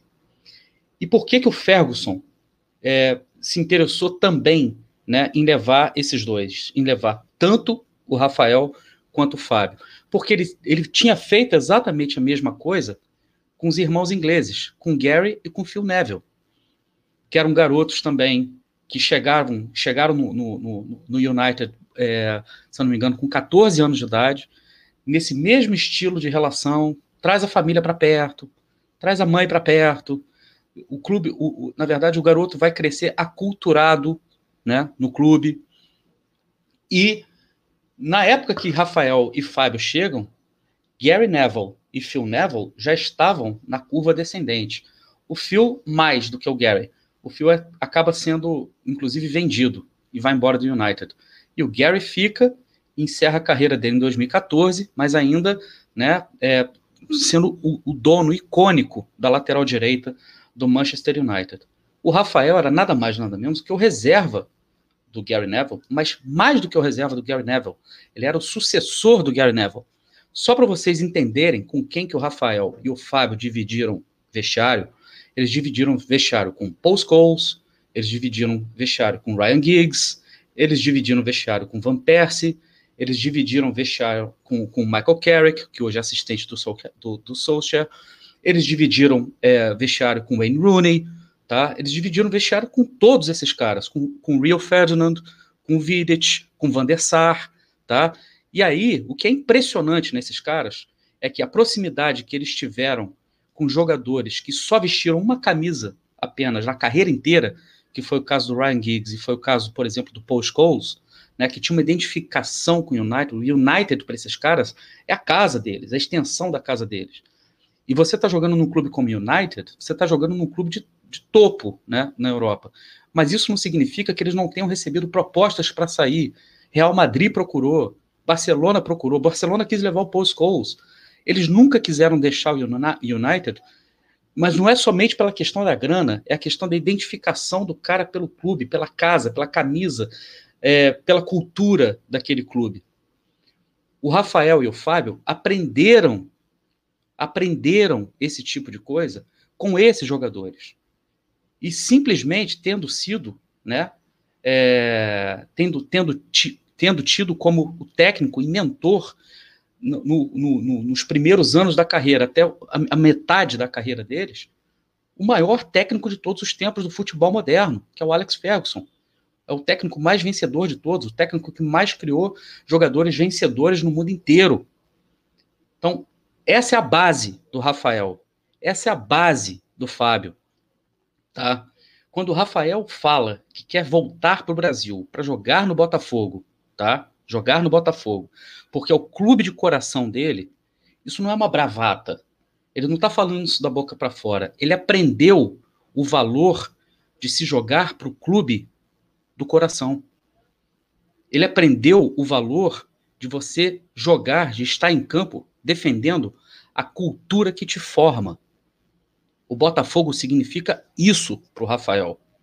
O Botafogo significa isso para o Fábio. E é justamente por isso que, quando o Flamengo, endinheirado, procura o Rafael, ele simplesmente agradece e fala: Não, eu não posso jogar no Flamengo porque eu sou Botafogo. Se eu tiver que voltar para o Brasil, eu vou jogar no Botafogo. E jogar no Botafogo enquanto eu ainda tenho perna para correr, não para encerrar minha carreira, mas para dar para o clube, para o meu clube do coração, para o clube com o qual eu me identifico e me sinto aculturado, ainda aquilo que eu puder dar de melhor para ele. Então, essa identificação deles tem sentido de ser, tem base. Isso não vem do nada, não é bravata. Ah, eu estou nesse clube aqui porque eu torço pelo Botafogo, estou realizando o sonho de jogar pelo Botafogo. Não, não é isso. Faz parte da cultura deles, faz parte da identidade deles. Eles só jogariam por outro clube no Brasil, só pelo Fluminense. E eles declaram isso pela gratidão que eles têm pelo Fluminense, por terem feito a base deles lá no Fluminense também. Que, aliás, é uma baita de uma base uma baita de uma base, tá? Xerém é espetacular, certo? Então, esse aspecto que eu gostaria que o torcedor alvinegro entendesse. Tem o aspecto técnico, sim, que é fundamental, é espetacular. Os números do Rafael são os números melhores do que qualquer lateral direito no Brasil em atividade. Sabe por que ele não está na seleção brasileira? Porque não é da patota.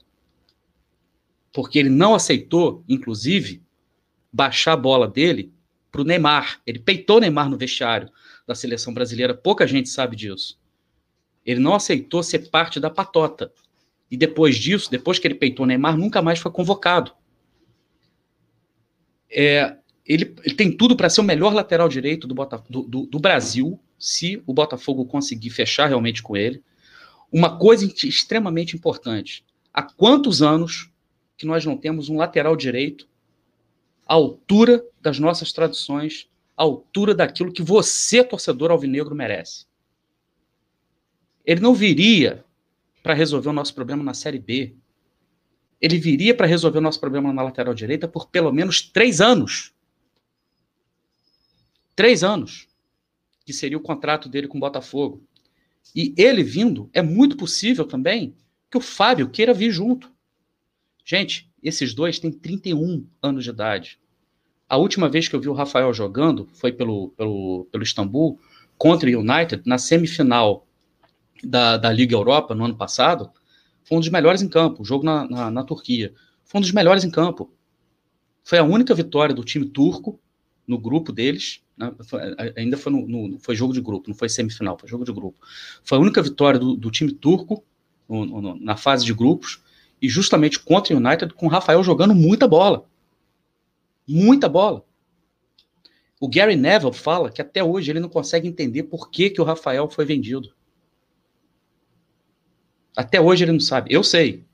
Porque ele saiu quando o Van Gaal chegou no United e o Van Gaal trouxe um holandês, né, para a lateral direita, que era o Daley Blind, que acabou virando zagueiro depois porque não tinha velocidade para jogar na lateral direita. E é por isso que o Rafael acabou sendo vendido para o Lyon, foi perdendo espaço. Um absurdo. O Gary Neville até hoje fala isso. O Rafael era o meu sucessor, tinha tudo para se tornar um dos melhores laterais direitos da geração dele, jogando pelo United, e o United simplesmente o desperdiçou. O Van Gaal, na verdade, o desperdiçou. Então, galera, se o Botafogo fechar com esse cara, não é que seja um jogador de projeção internacional que a gente contrataria sem ter condições de contratar. Não se trata disso, tá?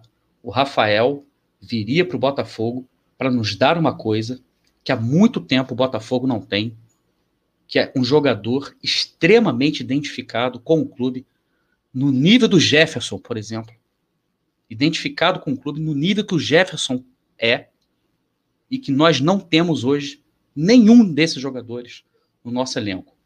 Rafael no Botafogo seria uma baita de uma contratação. Gigantesca, tá? E eu coloco aqui toda a minha reputação, é, eu aposto toda a minha reputação aqui, se o Rafael não chegar no Botafogo e a, chegar no Botafogo e não arrebentar, não se transformar nos jogadores mais importantes nos próximos anos, eu juro para vocês que eu penduro minha chuteira, saio da Rádio Botafogo, paro de comentar, nunca mais falo sobre futebol aqui. Vocês podem ter certeza que o Rafael no Botafogo seria uma coisa assim espetacular, tá? Problema que o Botafogo tem com relação ao Rafael, o Fluminense, que o Fluminense parece que também está interessado. Pesa a nosso favor o fato dele querer Botafogo. Mas se o Botafogo chegar ao ponto de dizer não temos condição mesmo de trazer é, o Rafael e o Botafogo passar a sua vez, o Botafogo terá, terá deixado passar o cavalo selado na sua porta mais uma vez e a gente terá perdido uma, uma, uma baita de uma oportunidade. Ter Rafael e possivelmente até o Fábio no Botafogo, tá? Seria, na verdade, o, o começo do, do, do resgate daquele DNA que eu sempre costumo bater. O DNA do jogador heleno, um jogador helênico, digamos assim. Que é aquele moleque que bate no peito e fala: Eu não sou jogador de futebol, sou jogador do Botafogo. E o meu Botafogo não é lugar, lugar de covarde. Rafael, vem para cá, que o teu lugar é aqui no Botafogo. Esse foi mais um, é, direto ao ponto. Gostou? Se inscreva aqui na Rádio Botafogo, deixa seu like aí, porque a gente precisa demais da sua participação. Valeu, galera. E eu quero falar agora, por ter falado em identidade, tá? Eu quero e, e ter, ter falado sou Botafogo, uma grande honra estar jogando Botafogo.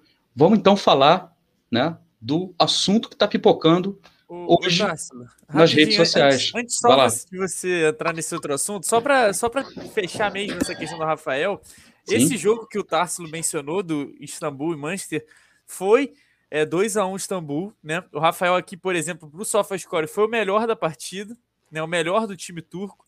Ele fez é, até ainda aquilo que eu falei da, da, consistência defensiva, né? Ele teve seis desarmes, dois chutes travados, quatro cortes, uma interceptação, ganhou nove de 11 duelos no chão, ganhou um de, de dois duelos aéreos, é, e né, indo também um pouco é, de, é, é, é contra a questão dele ser jogado mais para frente, ele não tentou nenhum cruzamento no jogo. Então foi uma partida em que ele se destacou muito pela é, é, contribuição defensiva, que é onde eu acho que ele iria ajudar demais no Botafogo. Não que ele não fosse ajudar no ataque. Só para complementar o que você está falando, sabe por que, ele, que ele se, se destacou ajudaria. na parte defensiva? Porque quem estava caindo na esquerda ali era o Rashford. Era só isso que estava caindo em cima dele ali. Era o Marcus Rashford.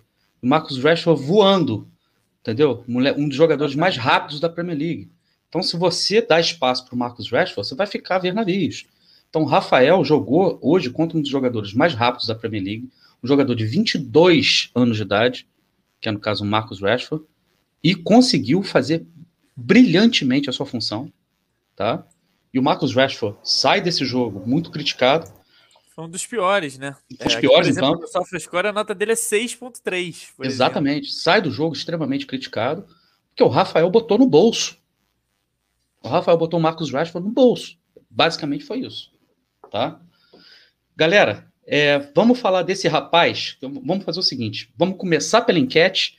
E aí, no que a gente começar a desenvolver a enquete, a gente vai falando desse rapaz. Vamos lá.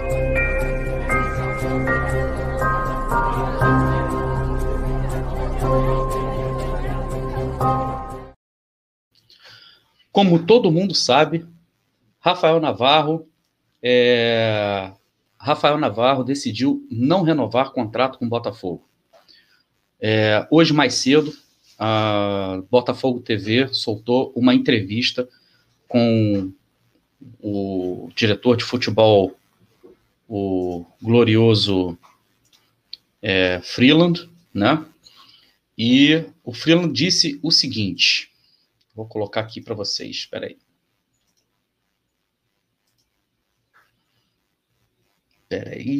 E agora, rapaz? Cadê? Aqui. Tá aqui.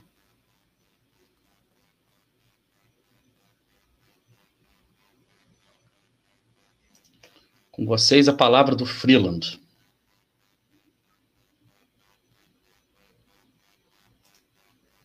Tá meio lento aqui hoje, hein? Pera aí. Vamos lá, agora vai.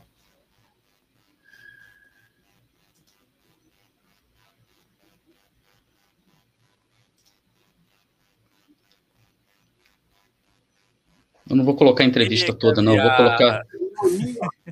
Já escreveu. Que New York Times. Que é isso, jovem? Que é isso, jovem? Aqui, ó. Como é que tá a situação? Bom, sobre o Navarro, é, é claro e notório que o Botafogo tem total interesse na renovação do atleta, né? A gente vem, isso o atleta já sabe, os representantes já sabem.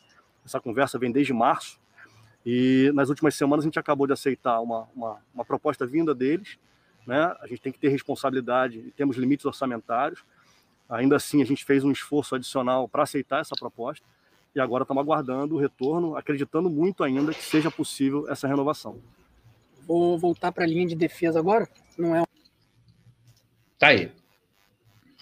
Isso foi o Freeland falando hoje cedo, nesse vídeo que foi ao ar na parte da manhã, falando que o Botafogo havia aceitado a proposta que a contraproposta, na verdade, que o staff do Rafael Navarro havia feito. E que depois o Rafael Navarro reuniu-se com o seu staff e decidiu não renovar com o Botafogo em busca de novos ares. Qual é a situação que nós temos nesse caso? O Freeland dá essa declaração antes de sair a declaração do Navarro, antes de sair a decisão do Navarro. Parece que o Botafogo fez. A, a, a gente acaba tendo a impressão de que o Botafogo fez a sua parte né? Que o Botafogo foi lá todo bonitinho, aceitou tudo certinho, e que quem não quis ficar foi o Rafael Navarro, o malvadão, né? O safado, o pilantra, o ingrato do Rafael Navarro, que eu, Freeland, a proposta já havia, havia sido feita desde março, né? O que é mentira, porque a proposta que foi feita desde março de renovação de contrato era de valores muito, mas muito aquém daqueles que o staff dele pedia, e o Botafogo simplesmente demorou para chamar o staff do jogador, esperou o jogador estourar, arrebentar, começar a sair, a meter gol a torto direito, com assistência, para aí sim levar a sério a iminente saída dele e a possível assinatura de um pré-contrato com outro clube. Pergunto a vocês, meus companheiros de bancada. Quem está errado na situação do Rafael, Navarro, do Rafael Navarro para vocês? O Botafogo seria a letra A. O atleta, a letra B. Quando eu falo Botafogo, leia-se Freeland. O staff do atleta seria a letra C. Ou a letra D. Todas as alternativas. Fala, Gui. Eu vou de D. Eu vou de D. Assim como todo mundo. Todo mundo não, mas uma boa parte está falando no chat. Eu vou explicar por quê, né? Vou justificar. Primeiramente, né, falando aí da letra A, é, eu estava até comentando com o Matheus hoje de tarde que eu acho muito difícil o Navarro tá negando proposta desde o jogo contra o Palmeiras, como foi é, até falado né, por algumas pessoas. Até porque a gente sabe que era um jogador novo, né, ainda não tinha se firmado no futebol. É um cara que que estava no seu último ano de contrato, né? E muitas vezes a carreira de um jogador de base pode acabar ali, né? Se ele não faz um bom ano no Botafogo, não renova o contrato, é, provavelmente iria para um time pequeno, né? E aí para conseguir talvez se recolocar num mercado bom, é, seria muito difícil. Então muitas vezes a carreira do, do jogador acaba nesse, nessa transição da base profissional. Então ele entra no jogo contra o Palmeiras, faz um golaço, sim, mas a, a, a, ali, né? Se eu não me engano, foi em fevereiro, né? Não é certeza de nada que ele vai ter o seu contrato renovado, que ele vai ter time procurando. Então, acredito muito que se o Botafogo tivesse de fato procurado ele naquela época, ele teria sim aceitado uma renovação sem pensar duas vezes. O problema é que o Botafogo foi empurrando com a barriga e o atleta foi se valorizando. Então, aí, realmente, o que era uma coisa já vira algo maior. Hoje o Navarro pode bater o pé e falar: não vou renovar com o Botafogo porque tem outros querendo. Na, no jogo contra o, contra o Palmeiras, né? Eu tô falando desse jogo porque saiu a notícia, eu não sei nem se ele fala no vídeo agora, me, me, me esqueci. Que ele tá buscando negociar desde que é, ele enfrentou o Palmeiras na Série A no ano passado, naquele jogo que ele fez um golaço no 1x1 lá, no, lá em São Paulo. Então, assim, é, o jogador foi se valorizando e agora ele tem para onde ir, né, de uma certa forma. Lá atrás, de fevereiro, ele não tinha para onde ir. Era o ano dele se provar, 2021. Se não, amigo, talvez acabou o sonho de ser jogador de futebol. Então, assim, o Botafogo errou aí. Primeiro, porque eu não acredito que tenha procurado, porque se tivesse procurado, teria conseguido é, renovar. Vou falar, vou pular, ia gostaria passar com pular, vou passar pro, pro staff do atleta, por quê? A gente sabe que empresário sempre me, é, mete a mão, né? O empresário sempre gosta de, de conturbar um pouco as coisas, né? De, de tirar uma, uma parcela para ele, obviamente. Né? Às vezes faz a cabeça de, de tal jogador, tira ele do foco de que é jogar futebol. É, e a gente está vendo como o staff também do atleta está jogando né, é, contra essa renovação, até porque é, se de fato existiu mesmo uma proposta da, da, da Bélgica, eu, é óbvio que o empresário é, gostaria que ele tivesse saído já agora mesmo. Então, assim, é, coloco também na culpa deles. E aí, por último, né, na culpa do Navarro, por causa de uma coisa, né? Pelo que foi ventilado hoje, pelo que saiu hoje. Essa questão dele de pedir uma quantia para o Botafogo, o Botafogo falar que vai pagar, o Botafogo aceita e ele volta atrás. Aí eu já não concordo com essa postura do jogador. Se você, Tarso, me pergunta o que, que você quer, Gui, para renovar com a Rádio Botafogo, aí eu falo: se não me der 300 reais por, por live, eu nem, eu nem venho mais. Eu tô saindo, não quero mais ficar aqui. Aí você. Eu sei também da sua dificuldade de ter esse dinheiro. Né? Eu sei das suas condições. Aí passa um tempinho e você fala: tá bom, Gui, a gente conseguiu aqui arranjar um jeito de te pagar 300 reais. Aí eu viro e falo: não, não, não quero não. Não quero. Tô saindo, tchau. Aí eu já acho uma, uma falta de respeito. É, e que aparentemente ele fez duas vezes. Então, assim, você fala logo que não vai renovar, cara. Você não tem que ficar fingindo, jogando pro alto, é o valor lá em cima, para fazer o clube de também de otário. Então, assim, eu acho que ele errou nessa questão. Porque querer se valorizar tá no direito dele, de pedir mais, de não renovar com o Botafogo. Se ele vira e fala assim, ó, oh, Freeland, não vou renovar, não adianta fazer proposta, tchau, tô indo embora é uma coisa. Eu aceito, vida que segue, boa sorte. Mas ele chegar pro Freeland e falar, Freeland, quero 300 mil. O Freeland vai lá e fala, pago. Aí ele vira e fala, não, não, na verdade quero não, tô brincando, valeu. Aí eu já acho uma sacanagem e por isso eu acho que ele errou. Então aí esse é o combo aí de todas as alternativas de, de do porquê está, de quem e por que estão errados nessa situação do Navarro. Matheus, antes de você dar a sua opinião, é, deixa eu só colocar uma coisa na tela aqui que é importante, que eu agora também estou meio nojento. Eu só coloco isso aqui depois que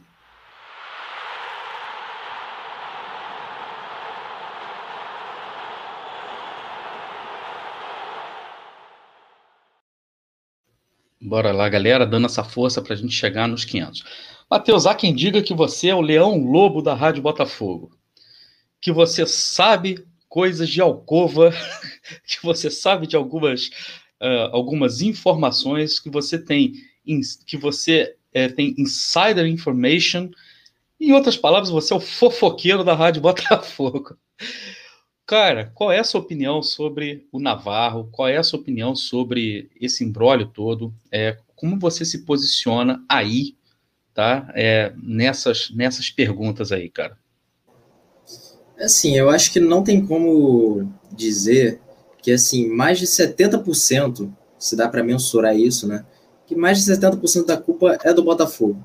O Botafogo demorou para procurar o jogador, demorou para fechar é, a negociação, né? tentar fechar, porque não existe você tentar negociar uma renovação contratual com um jogador de base por seis meses e você não conseguir.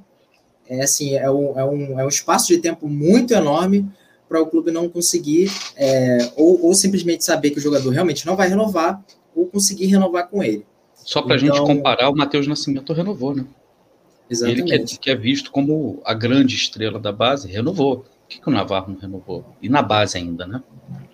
Pois é. Então, realmente, o corpo mole do, Botaf do Botafogo em relação a essa situação prejudicou muito e fez com que ele passasse por esse tipo de situação hoje, né? Que é o Navarro pedir uma contraproposta e, e simplesmente recusar depois, quando o Botafogo consegue, né? Dizer que vai pagar o que ele quer. É, eu até entendo, por certo ponto, o modo como o jogador e o staff levam a situação, porque o jogador ele tem a oportunidade de sair de graça, e aí seria muito mais fácil dele encontrar um clube, é, ou no exterior, ou no Brasil, de uma, de uma forma mais simples, né? Porque, porque o clube não precisaria comprar. E quando ele renova com o clube, por mais que seja por um ano, ou uma multa baixa, ainda assim é um dinheiro que o clube vai ter que desembolsar por ele. E como é que o Navarro vai se garantir que ele vai manter esse nível na Série A para um clube desembolsar uma grana nele? Então, dá para entender de certa forma o porquê dele não querer renovar. Mas, assim, é, de forma geral, eu acho que faltou um pouquinho de, de consideração dele, é, de fazer essa contraproposta e depois recusar, mas eu acho assim que não chega nem perto do que o Botafogo fez com ele em relação à carreira dele, sabe? Foi o Botafogo conseguiu, é, conseguiu fazer com que ele tivesse um 2021 muito promissor. O Botafogo faz com que ele volte, volte para a base, brilhe na base e volte para o profissional melhor. Só que aí o Botafogo simplesmente cuspiu no plano de carreira dele. O Botafogo colocou tudo abaixo que ele mesmo tinha fomentado, né, o crescimento do Navarro. Então, realmente acho que a culpa maior é do Botafogo. E nessa situação, eu, eu até entendo certa parte do jogador é, por mais que eu não ache o que ele fez correto, né, extremamente correto, mas eu acho que realmente não tem como tirar do, do colo do Botafogo a maior parte dessa situação, porque foi o próprio Botafogo, né, o próprio Freeland, que se colocou nessa situação. E querer botar o jogador contra a torcida, porque foi, foi muito do que ele fez nesse vídeo, né? Dizer que ah, agora a gente resolveu e foi ele que não quis a gente. É bem complicado. E parece que ele está conseguindo virar um pouco desse jogo, né? Porque agora quem está quem tá recebendo mais porrada é o Navarro, e não tanto Freeland. É isso aí. Deixa, eu, deixa eu, eu pegar o embalo do que você está dizendo aí, cara, pelo seguinte. É, quando que o Navarro estreia pelo Botafogo no time profissional? 2020, se não me engano. E o Navarro entra e muita gente aqui da torcida, inclusive nós, até chegamos a dizer, Navarro ainda não estava pronto para ser titular do Botafogo. E todo mundo deposita, na verdade, as esperanças do Matheus Nascimento. Tá? É, o Navarro, é, ele fez a base dele no Botafogo, né, pelo, pelo, menos a parte do sub-20, se destacando demais, sendo artilheiro do sub-20. E quando o Botafogo é, tem o seu rebaixamento é, irreversível, faltando quase 20 rodadas ainda para o fim da Série A, é, o Navarro começa a ser integrado ao time profissional. Neste momento, quando você começa a integrar um jogador da base no time profissional, você precisa já oferecer um contrato para ele profissional. Não é só o Navarro, qualquer atleta. Mas eu quero lembrar uma coisa aqui importante, que é importante a gente refrescar a memória do torcedor alvinegro. Sabe quantos jogadores o Botafogo tinha sob contrato profissional no ano de 2020, na farra do comitê. Eu chamo agora o comitê de Comitê da Farra, tá? Depois do que a gente ficou sabendo dos números que o Botafogo conseguiu com vendas pela Foot Fanatics em um mês, que bateu em um mês todo ano de 2009 com o Comitê da Farra, né, com o famoso trenzinho da sacanagem, lá de General Severiano, é, a gente consegue entender o, o, o nível de escroques que a gente tinha à frente do Botafogo. Tinha e tem. Se vocês pensam que a gente se livrou, eles estão lá, eles saem das sombras quando a, a, a situação é extremamente positiva. Eles saem das sombras no momento em que está todo mundo feliz, no momento que só vem notícias boas. E aí, quando vem notícias boas, eis que surge Hellraiser, renascido do inferno, esse câncer que a gente não consegue se livrar no Botafogo, chamado Carlos Augusto Montenegro. Mas, enfim, isso é um parênteses, tá? Eu quero voltar no assunto aqui, que é, que é a renovação do Navarro. O Botafogo tinha, no ano de 2020, 61 jogadores sob contratos profissionais. Sob contratos profissionais. Desses 61 jogadores, 35 ou 30, sei lá, entre 30 e 35 eram da base. E foram jogadores que tiveram seus contratos de jogadores de base transformados em jogadores com contrato profissional, renovaram os contratos desses jogadores. Aí você bota nesse, nesse balaio aí. aí. Nesse balaio aí tem Rickson, tem Juan, tem uma galera boa da base aí, como costuma dizer o meu querido amigo o Augustão, né, lá do nosso grupo, o Merdson, o Boston, né, o Cagalhonson, né, renovando o contrato com toda essa galera aí. Contrato, contrato profissional, tá? Aí eu pergunto para vocês, por que que não fizeram isso, né, com o contrato do Rafael Navarro? O Rafael Navarro recebeu sim um desses contratos profissionais em valores muito baixos, tá? Em valores muito baixos. Só que o Rafael Navarro, meu, meu camarada, a partir do momento que ele começa a se destacar na base, que ele se torna o artilheiro da base, inclusive superando tá, o Matheus Nascimento, que é tido como o jogador mais promissor tá, que a gente teria para vender, no momento que ele começa a se destacar na base, é ali na base que você vai e oferece um novo contrato. O Freeland estava no Botafogo nessa época? Não. Então, essa culpa aí o Freeland não leva. O comitê marcou toca, marcou toca. Chega a nova gestão, vira a chave, profissionalismo, vamos. Re... Palavras do Freeland. Vamos revisar todos os contratos que foram feitos com jogadores do Botafogo. Aquilo que não fizer sentido, né, nós refaremos. Né? Nós vamos sentar com todo mundo, vamos, vamos nós vamos passar um pente fino nos contratos do Botafogo.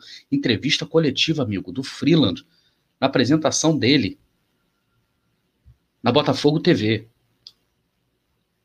Beleza.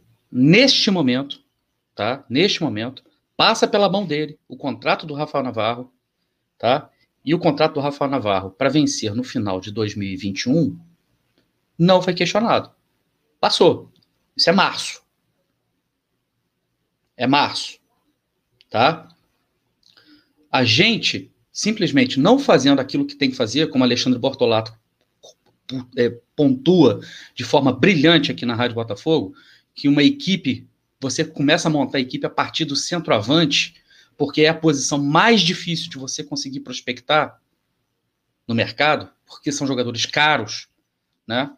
É, o Botafogo deixou, na verdade, para tentar resolver sua vida com o centroavante quando o Matheus Babi não iria mais ficar no Botafogo.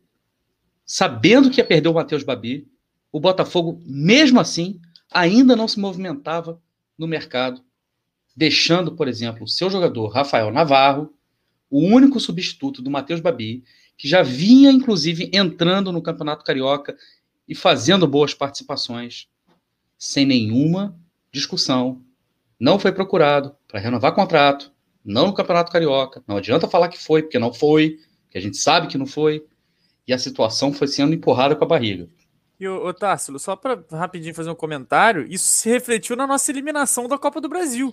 Perfeito. Quando o Navarro tava, sentiu uma questão muscular e a gente não tinha jogador porque eles não foram atrás. Perfeito. E aí o jogador, o centroavante que eles vão atrás para tentar suprir a ausência é o Rafael Moura praticamente aposentado. Vão buscar o Rafael Moura em casa, né? Da mesma forma que fizeram com Cícero, porém de uma forma um pouco menos irresponsável, porque o contrato do Cícero com o Botafogo é caso de polícia. Um dia a gente pode jogar luz sobre esse contrato, mas é caso de polícia, o que fizeram com o Botafogo, tá?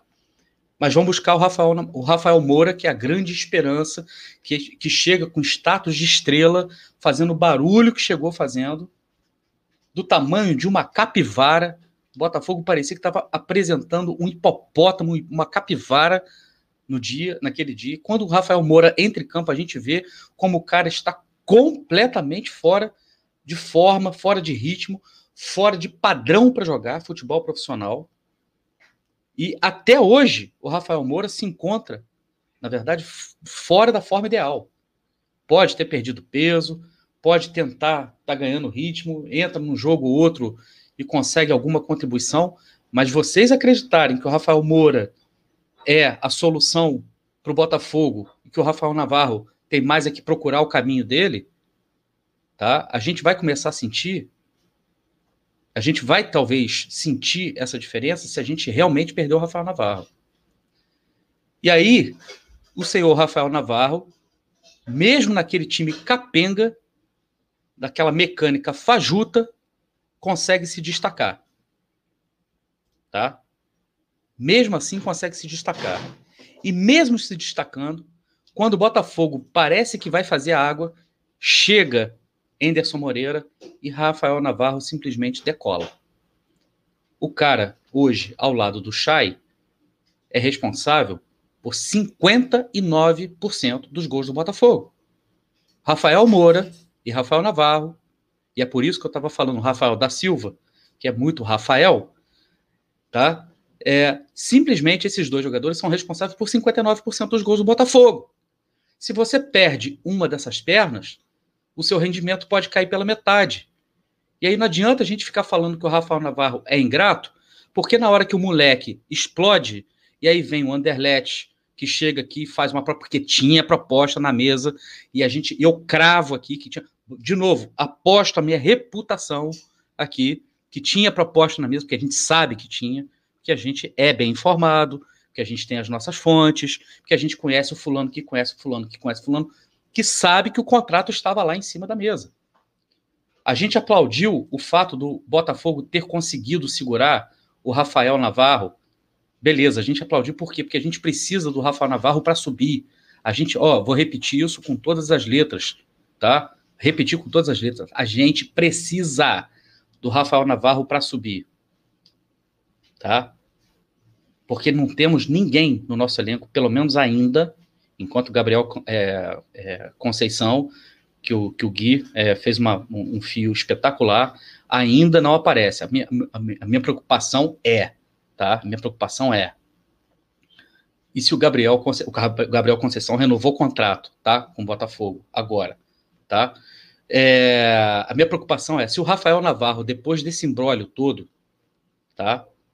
Se desmotiva e começa a perder rendimento, e a gente precisa colocar um garoto, outro garoto da base, que é o, que é o Gabriel, e ele não corresponde, o que, que a gente vai fazer? A gente vai queimar o Gabriel? A gente vai dizer que não presta? Tá?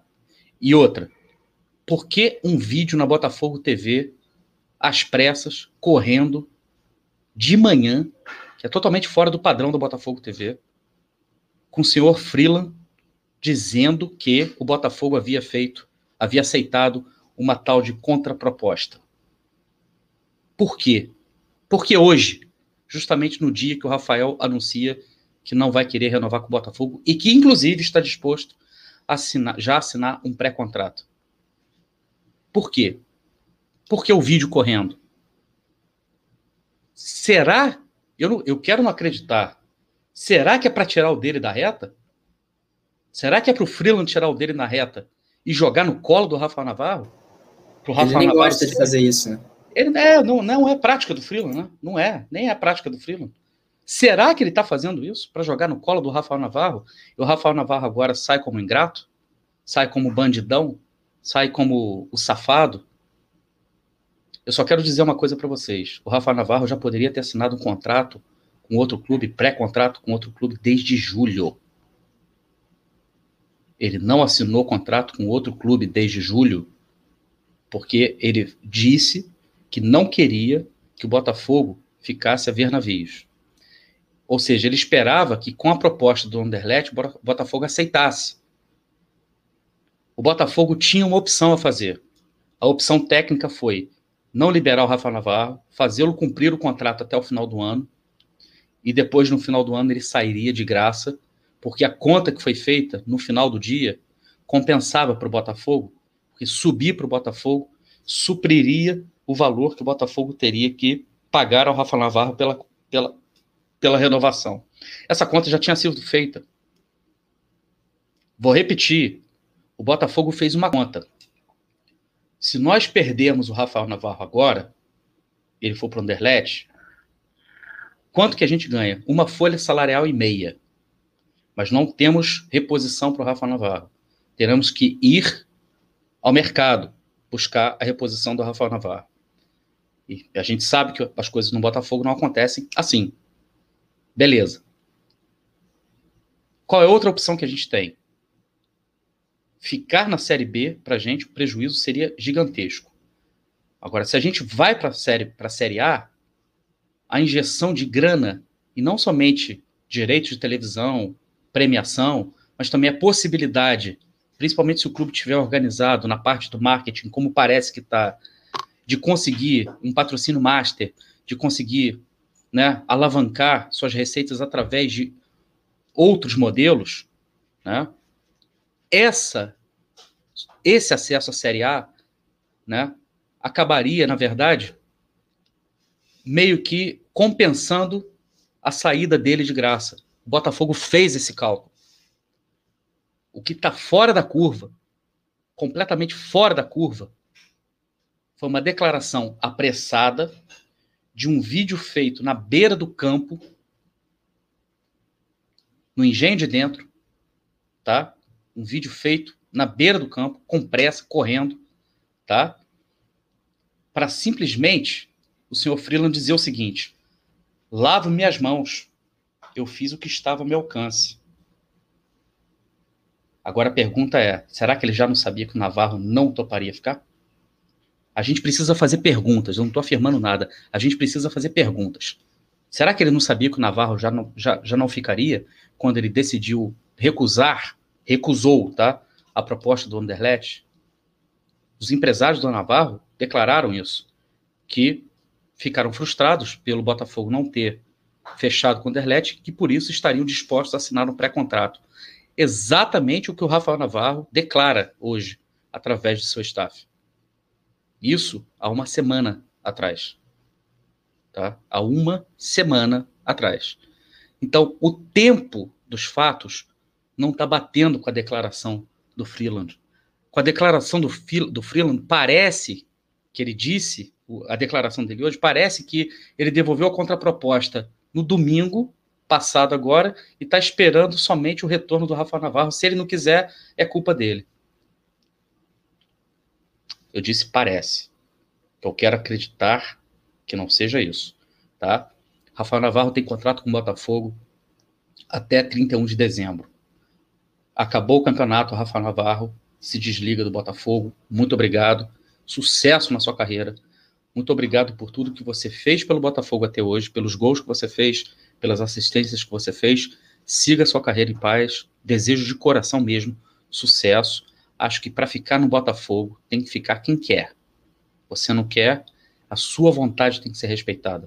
Jogador não é robô, jogador não é boneco de totó, jogador é ser humano, tem plano de carreira, tem seus sonhos, tem mais é que correr atrás daquilo que ele acha que é melhor para ele, tá?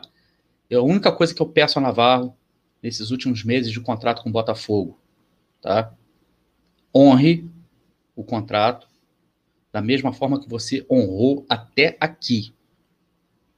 Não tirando o pé em nenhuma dividida, enfiando a cabeça na chuteira do adversário, fazendo os gols que você tem feito para nos ajudar a subir, dando as assistências que você tem que, tem que fazer é, para nos ajudar a subir e mantendo o seu ritmo. Se fizer isso, meu amigo, cara, feliz da vida, vai, segue o seu caminho, tá tudo certo, tá? Tá tudo certo. E ninguém tá te cobrando aqui botafoguismo. Ninguém tá te cobrando aqui amor ao Botafogo, tá? Isso, por exemplo, a gente vai ver de uma forma bem mais intensa se a gente conseguir fechar com o Rafael, tá? Mas o importante, repito, importante é, tá? O clube, que era o maior interessado, o Botafogo, que era o maior interessado, teve todas as chances na gestão passada, a gestão atual, para resolver a situação. Esperaram a bunda bater na água para correr atrás e não tiveram como reverter porque o garoto já, já tinha explodido. Agora, durmam com um barulho desse. Como você gosta de dizer, Freeland, fica o aprendizado. Fica aí o aprendizado. Escolinha do professor Freeland. Fica o aprendizado. E o Botafogo não vai ver um tostão do Navarro, mas o Botafogo pode ver suas receitas crescendo né, é, de forma substancial se ele nos ajudar a voltar para a Série A. Aí está entregue apenas a minha opinião. Vocês podem discordar e concordar comigo aí tranquilamente que a, a RB é um canal extremamente é, democrático.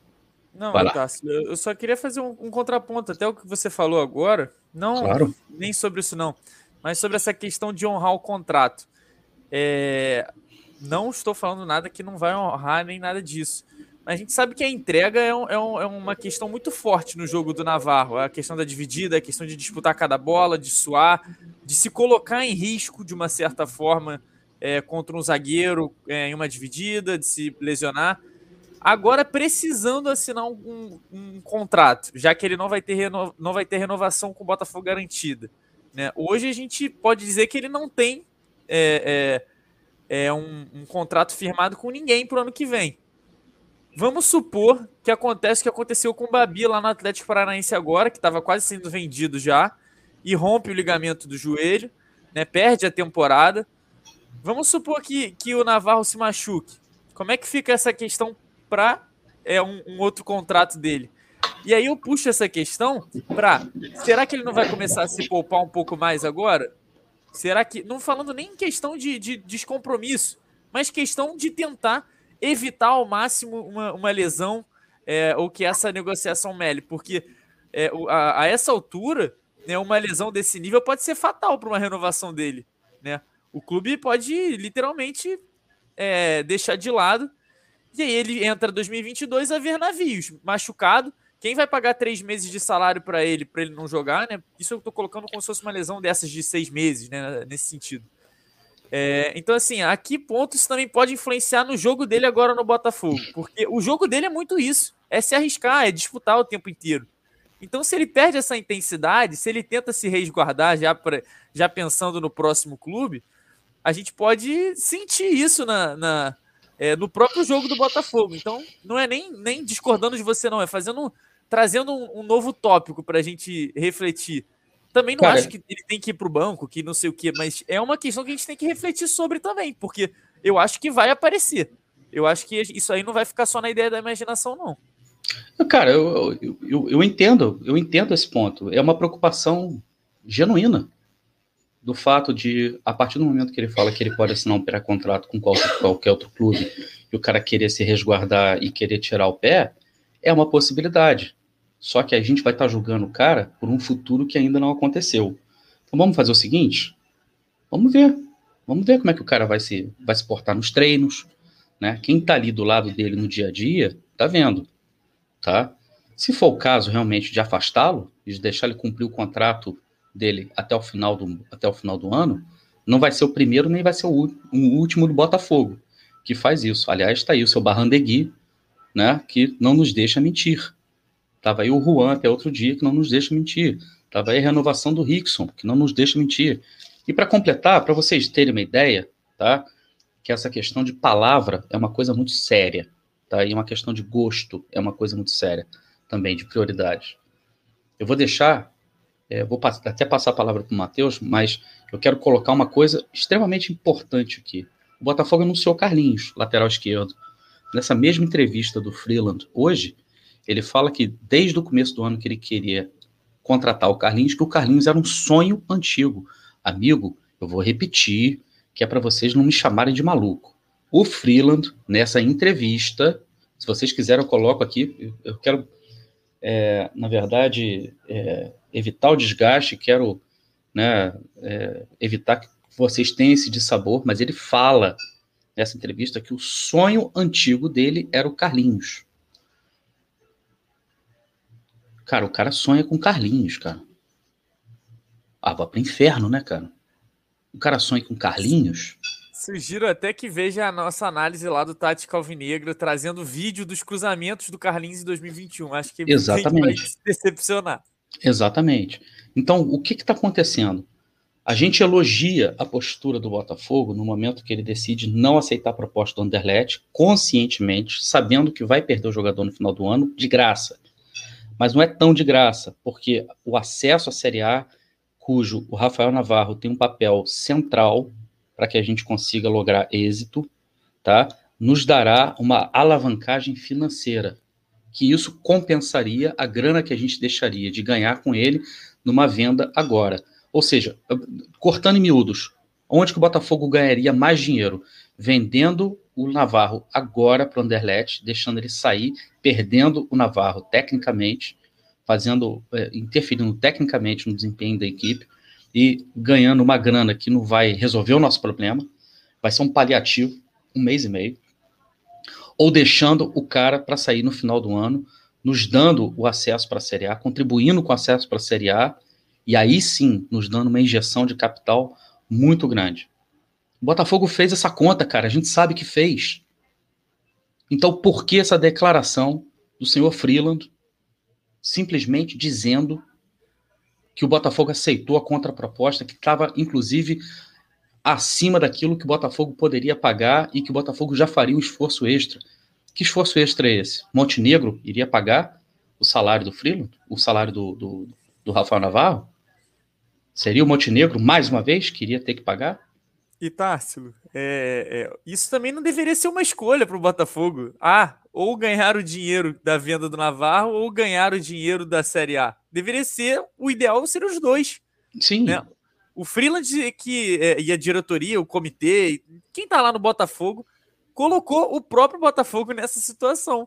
Perfeito. O ideal e o, e, o, e, o, e o mínimo, né? Vamos falar, vamos ser bem sinceros, o mínimo era o Botafogo ganhar o dinheiro subindo com ele ajudando e ganhar o dinheiro com ele sendo vendido. Né? Eles colocaram a gente numa espécie de dilema, né? Que foi o que eu falei lá na página. É. É, de assim, ah, você pode ganhar algo, algum negócio agora para dar uma, uma iludida, algo que provavelmente pode ser penhorado, que vai sair já no próximo mês, ou você pode é, e não contar com o jogador para essa reta final de Série B, reta final, né? Ou você não vai ganhar nada com um jogador é, da base mas vai ter ali o dinheiro da Série A. Enfim, era para ter os dois. Em qualquer clube com mínimo de profissionalismo e planejamento, teria os dois. Mas Esse aí é que tá, com mínimo de planejamento e profissionalismo. A questão é que os caras derraparam feio na curva, a questão do Navarro, e agora estão tentando dar um cavalo de pau para mostrar serviço, para dizer que fizeram o que eles puderam fazer e que o atleta que não quis ficar. Veja bem, desconfie sempre de quem sonha com Carlinhos, tá? O recado que eu tenho para vocês é sempre desconfie de quem sonha com Carlinhos e quem contrata Rafael Carioca. Sempre desconfie. Não é possível. seu cargo em xeque por conta de chamusca. Exatamente. E que banca chamusca, né? Do jeito que bancou. Desconfiem, tá? Apenas desconfiem, beleza? A dona Mima colocou no superchat, é importante que o Navarro continue dando sangue em campo para conseguir um bom contrato e parece ser coerente com o caráter que ele tem demonstrado. Sim, até aqui a conduta do senhor Navarro dentro de campo pelo Botafogo é irrepreensível. Se ele mantiver a conduta dele, está só, tá, tá só para ele comprovar isso. Se ele mantiver a conduta dele dentro de campo, se doando, fazendo tudo que ele tem que fazer, vai deixar muito claro o semi-rei estará miseravelmente nu perante a torcida, perante a torcida, sem argumento, né, que, que, que possa que possa sustentá-lo. E digo mais, se não fosse o Freeland, o diretor técnico do Botafogo, o Navarro renovava. Vou repetir, se não fosse o Freeland, o diretor de futebol hoje do Botafogo, o Navarro, já teria renovado, tá? Matheus, eu quero passar para você, cara, você falar um pouco aí também. Conta para gente aí o que você pensa, cara, dessa situação depois de você ouvir as nossas ponderações aqui, cara. Ô, Tarso, deixa eu só entrar rapidinho antes, só um claro. pequeno comentário. Eu vou deixar aqui no chat o link lá pro, pro Tática Alvinegra com um compilado dos melhores cruzamentos do Carlinhos é, é, na, na temporada atual. Eu deixei lá no. Mandei lá no, no chat. Copiem isso aí, colhem e sejam felizes ou não. É isso aí. É, é, e você falou muito bem, Tarso. É, desconfie de quem sonha com Carlinhos, cara, porque eu até falei na minha thread, né, que eu entendi a contratação do Carlinhos para esse contexto específico do Botafogo. Precisava de um jogador que já estava atuando na temporada, um jogador que vem da Série A, né, encostado na Série A, e que pode agregar ali como reserva para a Série B. Agora, você dizer que é o seu sonho, esse cara é um absurdo. Ainda mais o cara que teve o PV na lateral esquerda. E, enfim, assim, é, se, dá para tirar aqui um monte de coisa para criticar o Freela a noite inteira, porque realmente eu, eu cheguei a ficar esperançoso em certo momento, no início dele, chegou, né, falando na frente do elenco que eram novos tempos e não sei o quê. No primeiro momento difícil ele some, demite o técnico e não aparece. Enfim, é um cara que adora assumir nos momentos difíceis e adora tirar a responsabilidade do colo dele. E eu não admito um cara ser diretor de futebol e querer a todo, a todo tempo, né, a todo custo, tentar tirar a responsabilidade do colo dele. Isso para mim é simplesmente assim absurdo. É, chega a ser covarde, tá? Chega a ser covarde, porque ele tem um microfone da Botafogo TV à disposição a qualquer momento. Ele pode dizer o que ele quiser dizer, sem ser, sem ser contraditado, tá? Eu não posso. Mateus não pode, Guilherme não pode. A gente aqui, um aqui vai discordar do outro. E na hora que eu discordar, eu posso falar aqui na lata por que eu discordo. Eu estou vendo um monte de gente aqui no chat discordando da gente. Tá tudo certo. Não tem problema. Vocês podem me chamar de lunático, vocês podem me chamar do que vocês quiserem. Eu estou vendo aqui tem, tem gente é, discordando respeitosamente das nossas opiniões. Eu, por exemplo, eu discordei do Gui. Na, na, na, maneira que eu coloquei aqui, eu acho que a culpa é do Botafogo, não é do Navarro. Tá? É, e tá tudo certo, a gente discorda aqui da maneira mais elegante, mais respeitosa possível do mundo, tá? E vocês podem discordar da gente, não tem problema nenhum, zero, zero problema. A questão é quando o Freeland fala no microfone da, Bota, da Botafogo TV sem contraditório. Que ali é só ele declarando. Aliás, é estilo dele. Quando ele quer bater na mesa, né? Quando ele quer mostrar serviço, ele faz programa, ele faz, na verdade, entrevista não, ele faz é, é, declarações gravadas, tá? Sem a pergunta dos jornalistas, sem pergunta de ninguém. São apenas declarações. Sabe por quê? Para o cara não ter o contraditório. Geralmente a pessoa que não aceita o contraditório, que não consegue aguentar o contraditório, tá? Não é digna de confiança tá? Não é digna de confiança. Dona Eleonora, que bom ver a senhora por aqui. Muito bom ver a senhora por aqui. Eu já tinha visto e até dar-lhe boa noite, né?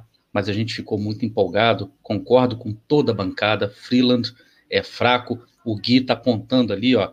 Deixa seu like aí, todo mundo. A gente está faltando três likes para a gente chegar nos 500 likes, né? Eu tenho certeza que a gente vai chegar agora né, nos 500 likes com a sua com a sua participação, com a sua força aí, com certeza. Deixa eu ver, vamos ver se a gente chega ou não chega nos 500 likes. Dá essa moral para gente aí, né, para a gente né, sair daqui é, feliz da vida, né? E quero dizer para vocês o seguinte: foi um prazerzão estar com vocês mais uma vez. Tem mais um superchat do Alexandre Garcia. Ele está dizendo: temos que cobrar o Freeland, principalmente do Césio. Não podemos crucificar o Navarro, porque a sacanagem vem do Freeland, fora Câncer Montenegro. Obrigado pelo superchat e pelo desabafo também, Alexandre Garcia. Tá? Chegamos aos 500, e quando a gente chega aos 500, é disso que a gente está falando, amigo. Ó.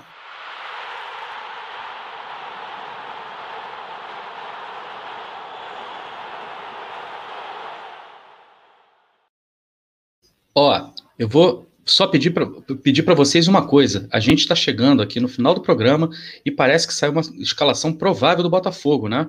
é, vocês colocaram aqui para mim no, no, no, no, no chat privado, né? E aí, o que, que eu vou fazer? Eu vou colocar a escalação provável do Botafogo aqui é, na tela, no. Deixa eu ver. Aqui, tá aqui, ó. A provável escalação do Botafogo. Diego Loureiro, Daniel Borges, Canu, Carly, né? Gilvan, entre parênteses, acho que joga o Carly, e Jonathan. É, Luiz Oyama, Barreto e Chay, Marco Antônio, Varley, Rafael Moura, Pedro Castro, então, barrado. Rapidinho, o que, que vocês acham disso aí, dessa provável escalação do Botafogo? Eu fiquei meio surpreso, sendo bem sincero, porque é, a princípio, né, eu vi assim que saiu, achei até que o GE talvez tivesse errado, né, esse esquecido do Pedro Castro, até porque não teve nada de lesão nem nada. Eles simplesmente ignoram né, na, na, na reportagem, na matéria, a presença do Pedro Castro, que vem sendo titular nos últimos jogos. Então, assim, não sei o que aconteceu, não sei nem se está certo. É, tava tentando procurar outras é, confirmações, talvez do Thiago, do Thiago Veras, mas não achei a princípio, então tá só com essa do GE.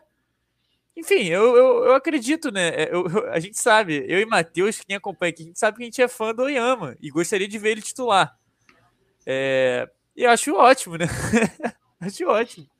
Acho uma maravilha. Até, apesar de que o Pedro Castro, nos últimos dois jogos, para mim, fez duas boas partidas. Mas, vamos que vamos. Matheus, o que, que, você acha? Se foi isso eu achei, é, eu achei realmente inusitado ele, ele barrar o Pedro Castro, mas de certa forma acho que dá para entender pela abordagem que ele pensa para o jogo contra o Remo, né? Porque o Remo é, é uma equipe que cede mais espaço, então eu acho que não, ele está pensando que não vai ter aquele jogo tão físico, não vai precisar proteger tanto a frente da área assim, e aí vai precisar ter um pouquinho mais de qualidade no passe, é, porque o Remo realmente é uma equipe que na fase defensiva deixa muito a desejar. Então, pensando nesse surgimento de espaço né, no campo ofensivo, aí pode ser que ele tenha pensado que o Oyama pode explorar isso de uma forma melhor. Mas, cara, o que, me, o que realmente me preocupa de fato é como, como que o Botafogo vai jogar em relação ao Rafael Moura. Né? O primeiro jogo que a gente vai ter sem o Rafael Navarro como, como centroavante titular. E, e outra coisa que é bom destacar do Navarro, né? Cara, ele atuou em todas as partidas do Botafogo até aqui. Isso é realmente impressionante, cara. Então, eu estou realmente preocupado em saber como que o Botafogo vai abordar, porque o estilo do Rafael Moura é completamente outro. Então, estou curioso para saber como é que vai ser. E o André tá falando aqui, você é fã do Bob Esponja também, Gui. E eu também, ele tá dizendo lá. Ele tá falando isso porque quem for ver o direto ao ponto amanhã não vai entender nada. Que o Tarso tá falando, contando a história super sério. Eu tô aqui né, sem me segurar, porque o André tá botando coisa do Bob Esponja no chat. Eu não consigo me segurar. É falou isso. que o Gary era do Bob Esponja, falou que tinha também o. o pô, o que, que você falou? É, do holandês. O Vangal? É, que o Van, Vangal, Daily Blind. É, não, então o André falou do holandês voador. Aí depois ah. apareceu uma mensagem inusitada no chat. Aí ele falou que não sei quem via, não sei o que lá, em sites esquisitos. Então, assim, pô, o Tássilo falando um negócio super sério. Quem for ver amanhã no direto ao ponto não vai entender nada. Que eu começo a rir do nada aqui, eu fico assim. Mas é isso aí. Mas beleza, isso aí o padrinho é assim mesmo. Ah, ele, ele, ele fica louco para participar aqui do programa, tal, ele, mas ele fica inibido. O famoso Barreto da Rádio Botafogo. Está no banco hoje. Barreto hoje está no banco. Aqui hoje só está jogando craque. Tá? Galera, ó, obrigado pela presença. Obrigado, Gui. Obrigado, Matheus. Querem falar mais alguma coisa aí para gente, a gente partir, por favor? Eu só queria responder o Marcos, porque ele falou aqui, se fosse, que eu falei pela questão física, né, de tirar o Pedro Castro. Aí ele falou, se fosse isso, ele teria, ele teria barrado o Barreto. Aí, o que eu acho, né, é que se ele tira o Barreto e coloca Pedro Castro e o Oyama, aí ele já está abdicando muito dessa questão física, que, ele é, que é algo que ele preza muito. Então, ele mantém o Barreto para pelo menos ainda ter aquela proteção, né, aquele obstáculo que o Gui tanto fala, para o adversário, e aí tem o Oyama, né, subindo com uma qualidade melhor em relação ao Pedro Castro. Mas realmente, o Pedro Castro estava fazendo boas partidas, e é aquilo, quando você tem jogadores atuando de forma melhor, é, você pode ter ali no segundo tempo o Pedro Castro entrando bem, né? Contra o Remo, se eu não me engano, o Pedro Castro entra no segundo tempo e faz o gol de fora da área. Então, a gente tem essas, essas questões aí. É isso aí. E Gui, Tem mais alguma coisa aí? Vou fazer um apelo, então. Vou fazer um apelo fugindo aqui apelo. Da, do, do tema. Galera, o Tática Alvinegra tá 30, 30 pessoas. Não, pera, assim. De chegar em 3 mil seguidores lá no Twitter. Vocês então, estão de sacanagem que vocês não estão seguindo o Tática Alvinegra ainda. Um pouquinho só, só um Porra. pouquinho. Vamos tentar chegar aí, no máximo até o final do jogo de amanhã. É, a galera sempre dá uma moral. Hoje saiu até uma análise lá do Gabriel Conceição, né? Dando uma moral para ele também. Ele que foi relacionado para o jogo de amanhã e, ao meu ver, tem características muito parecidas com o jogo do Navarro. Então, é um cara que está de contrato renovado. Talvez seja a aprendizagem do Freeland aí, certo?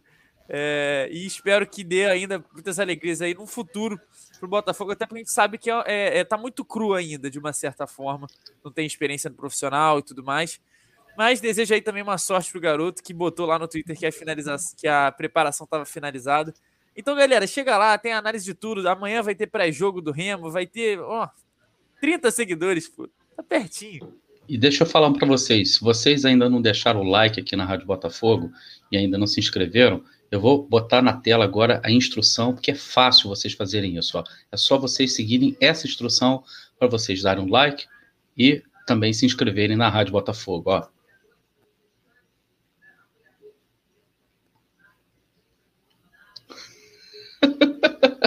Pronto, é isso.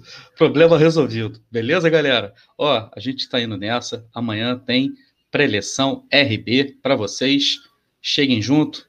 Um grande abraço, boa noite e até a próxima.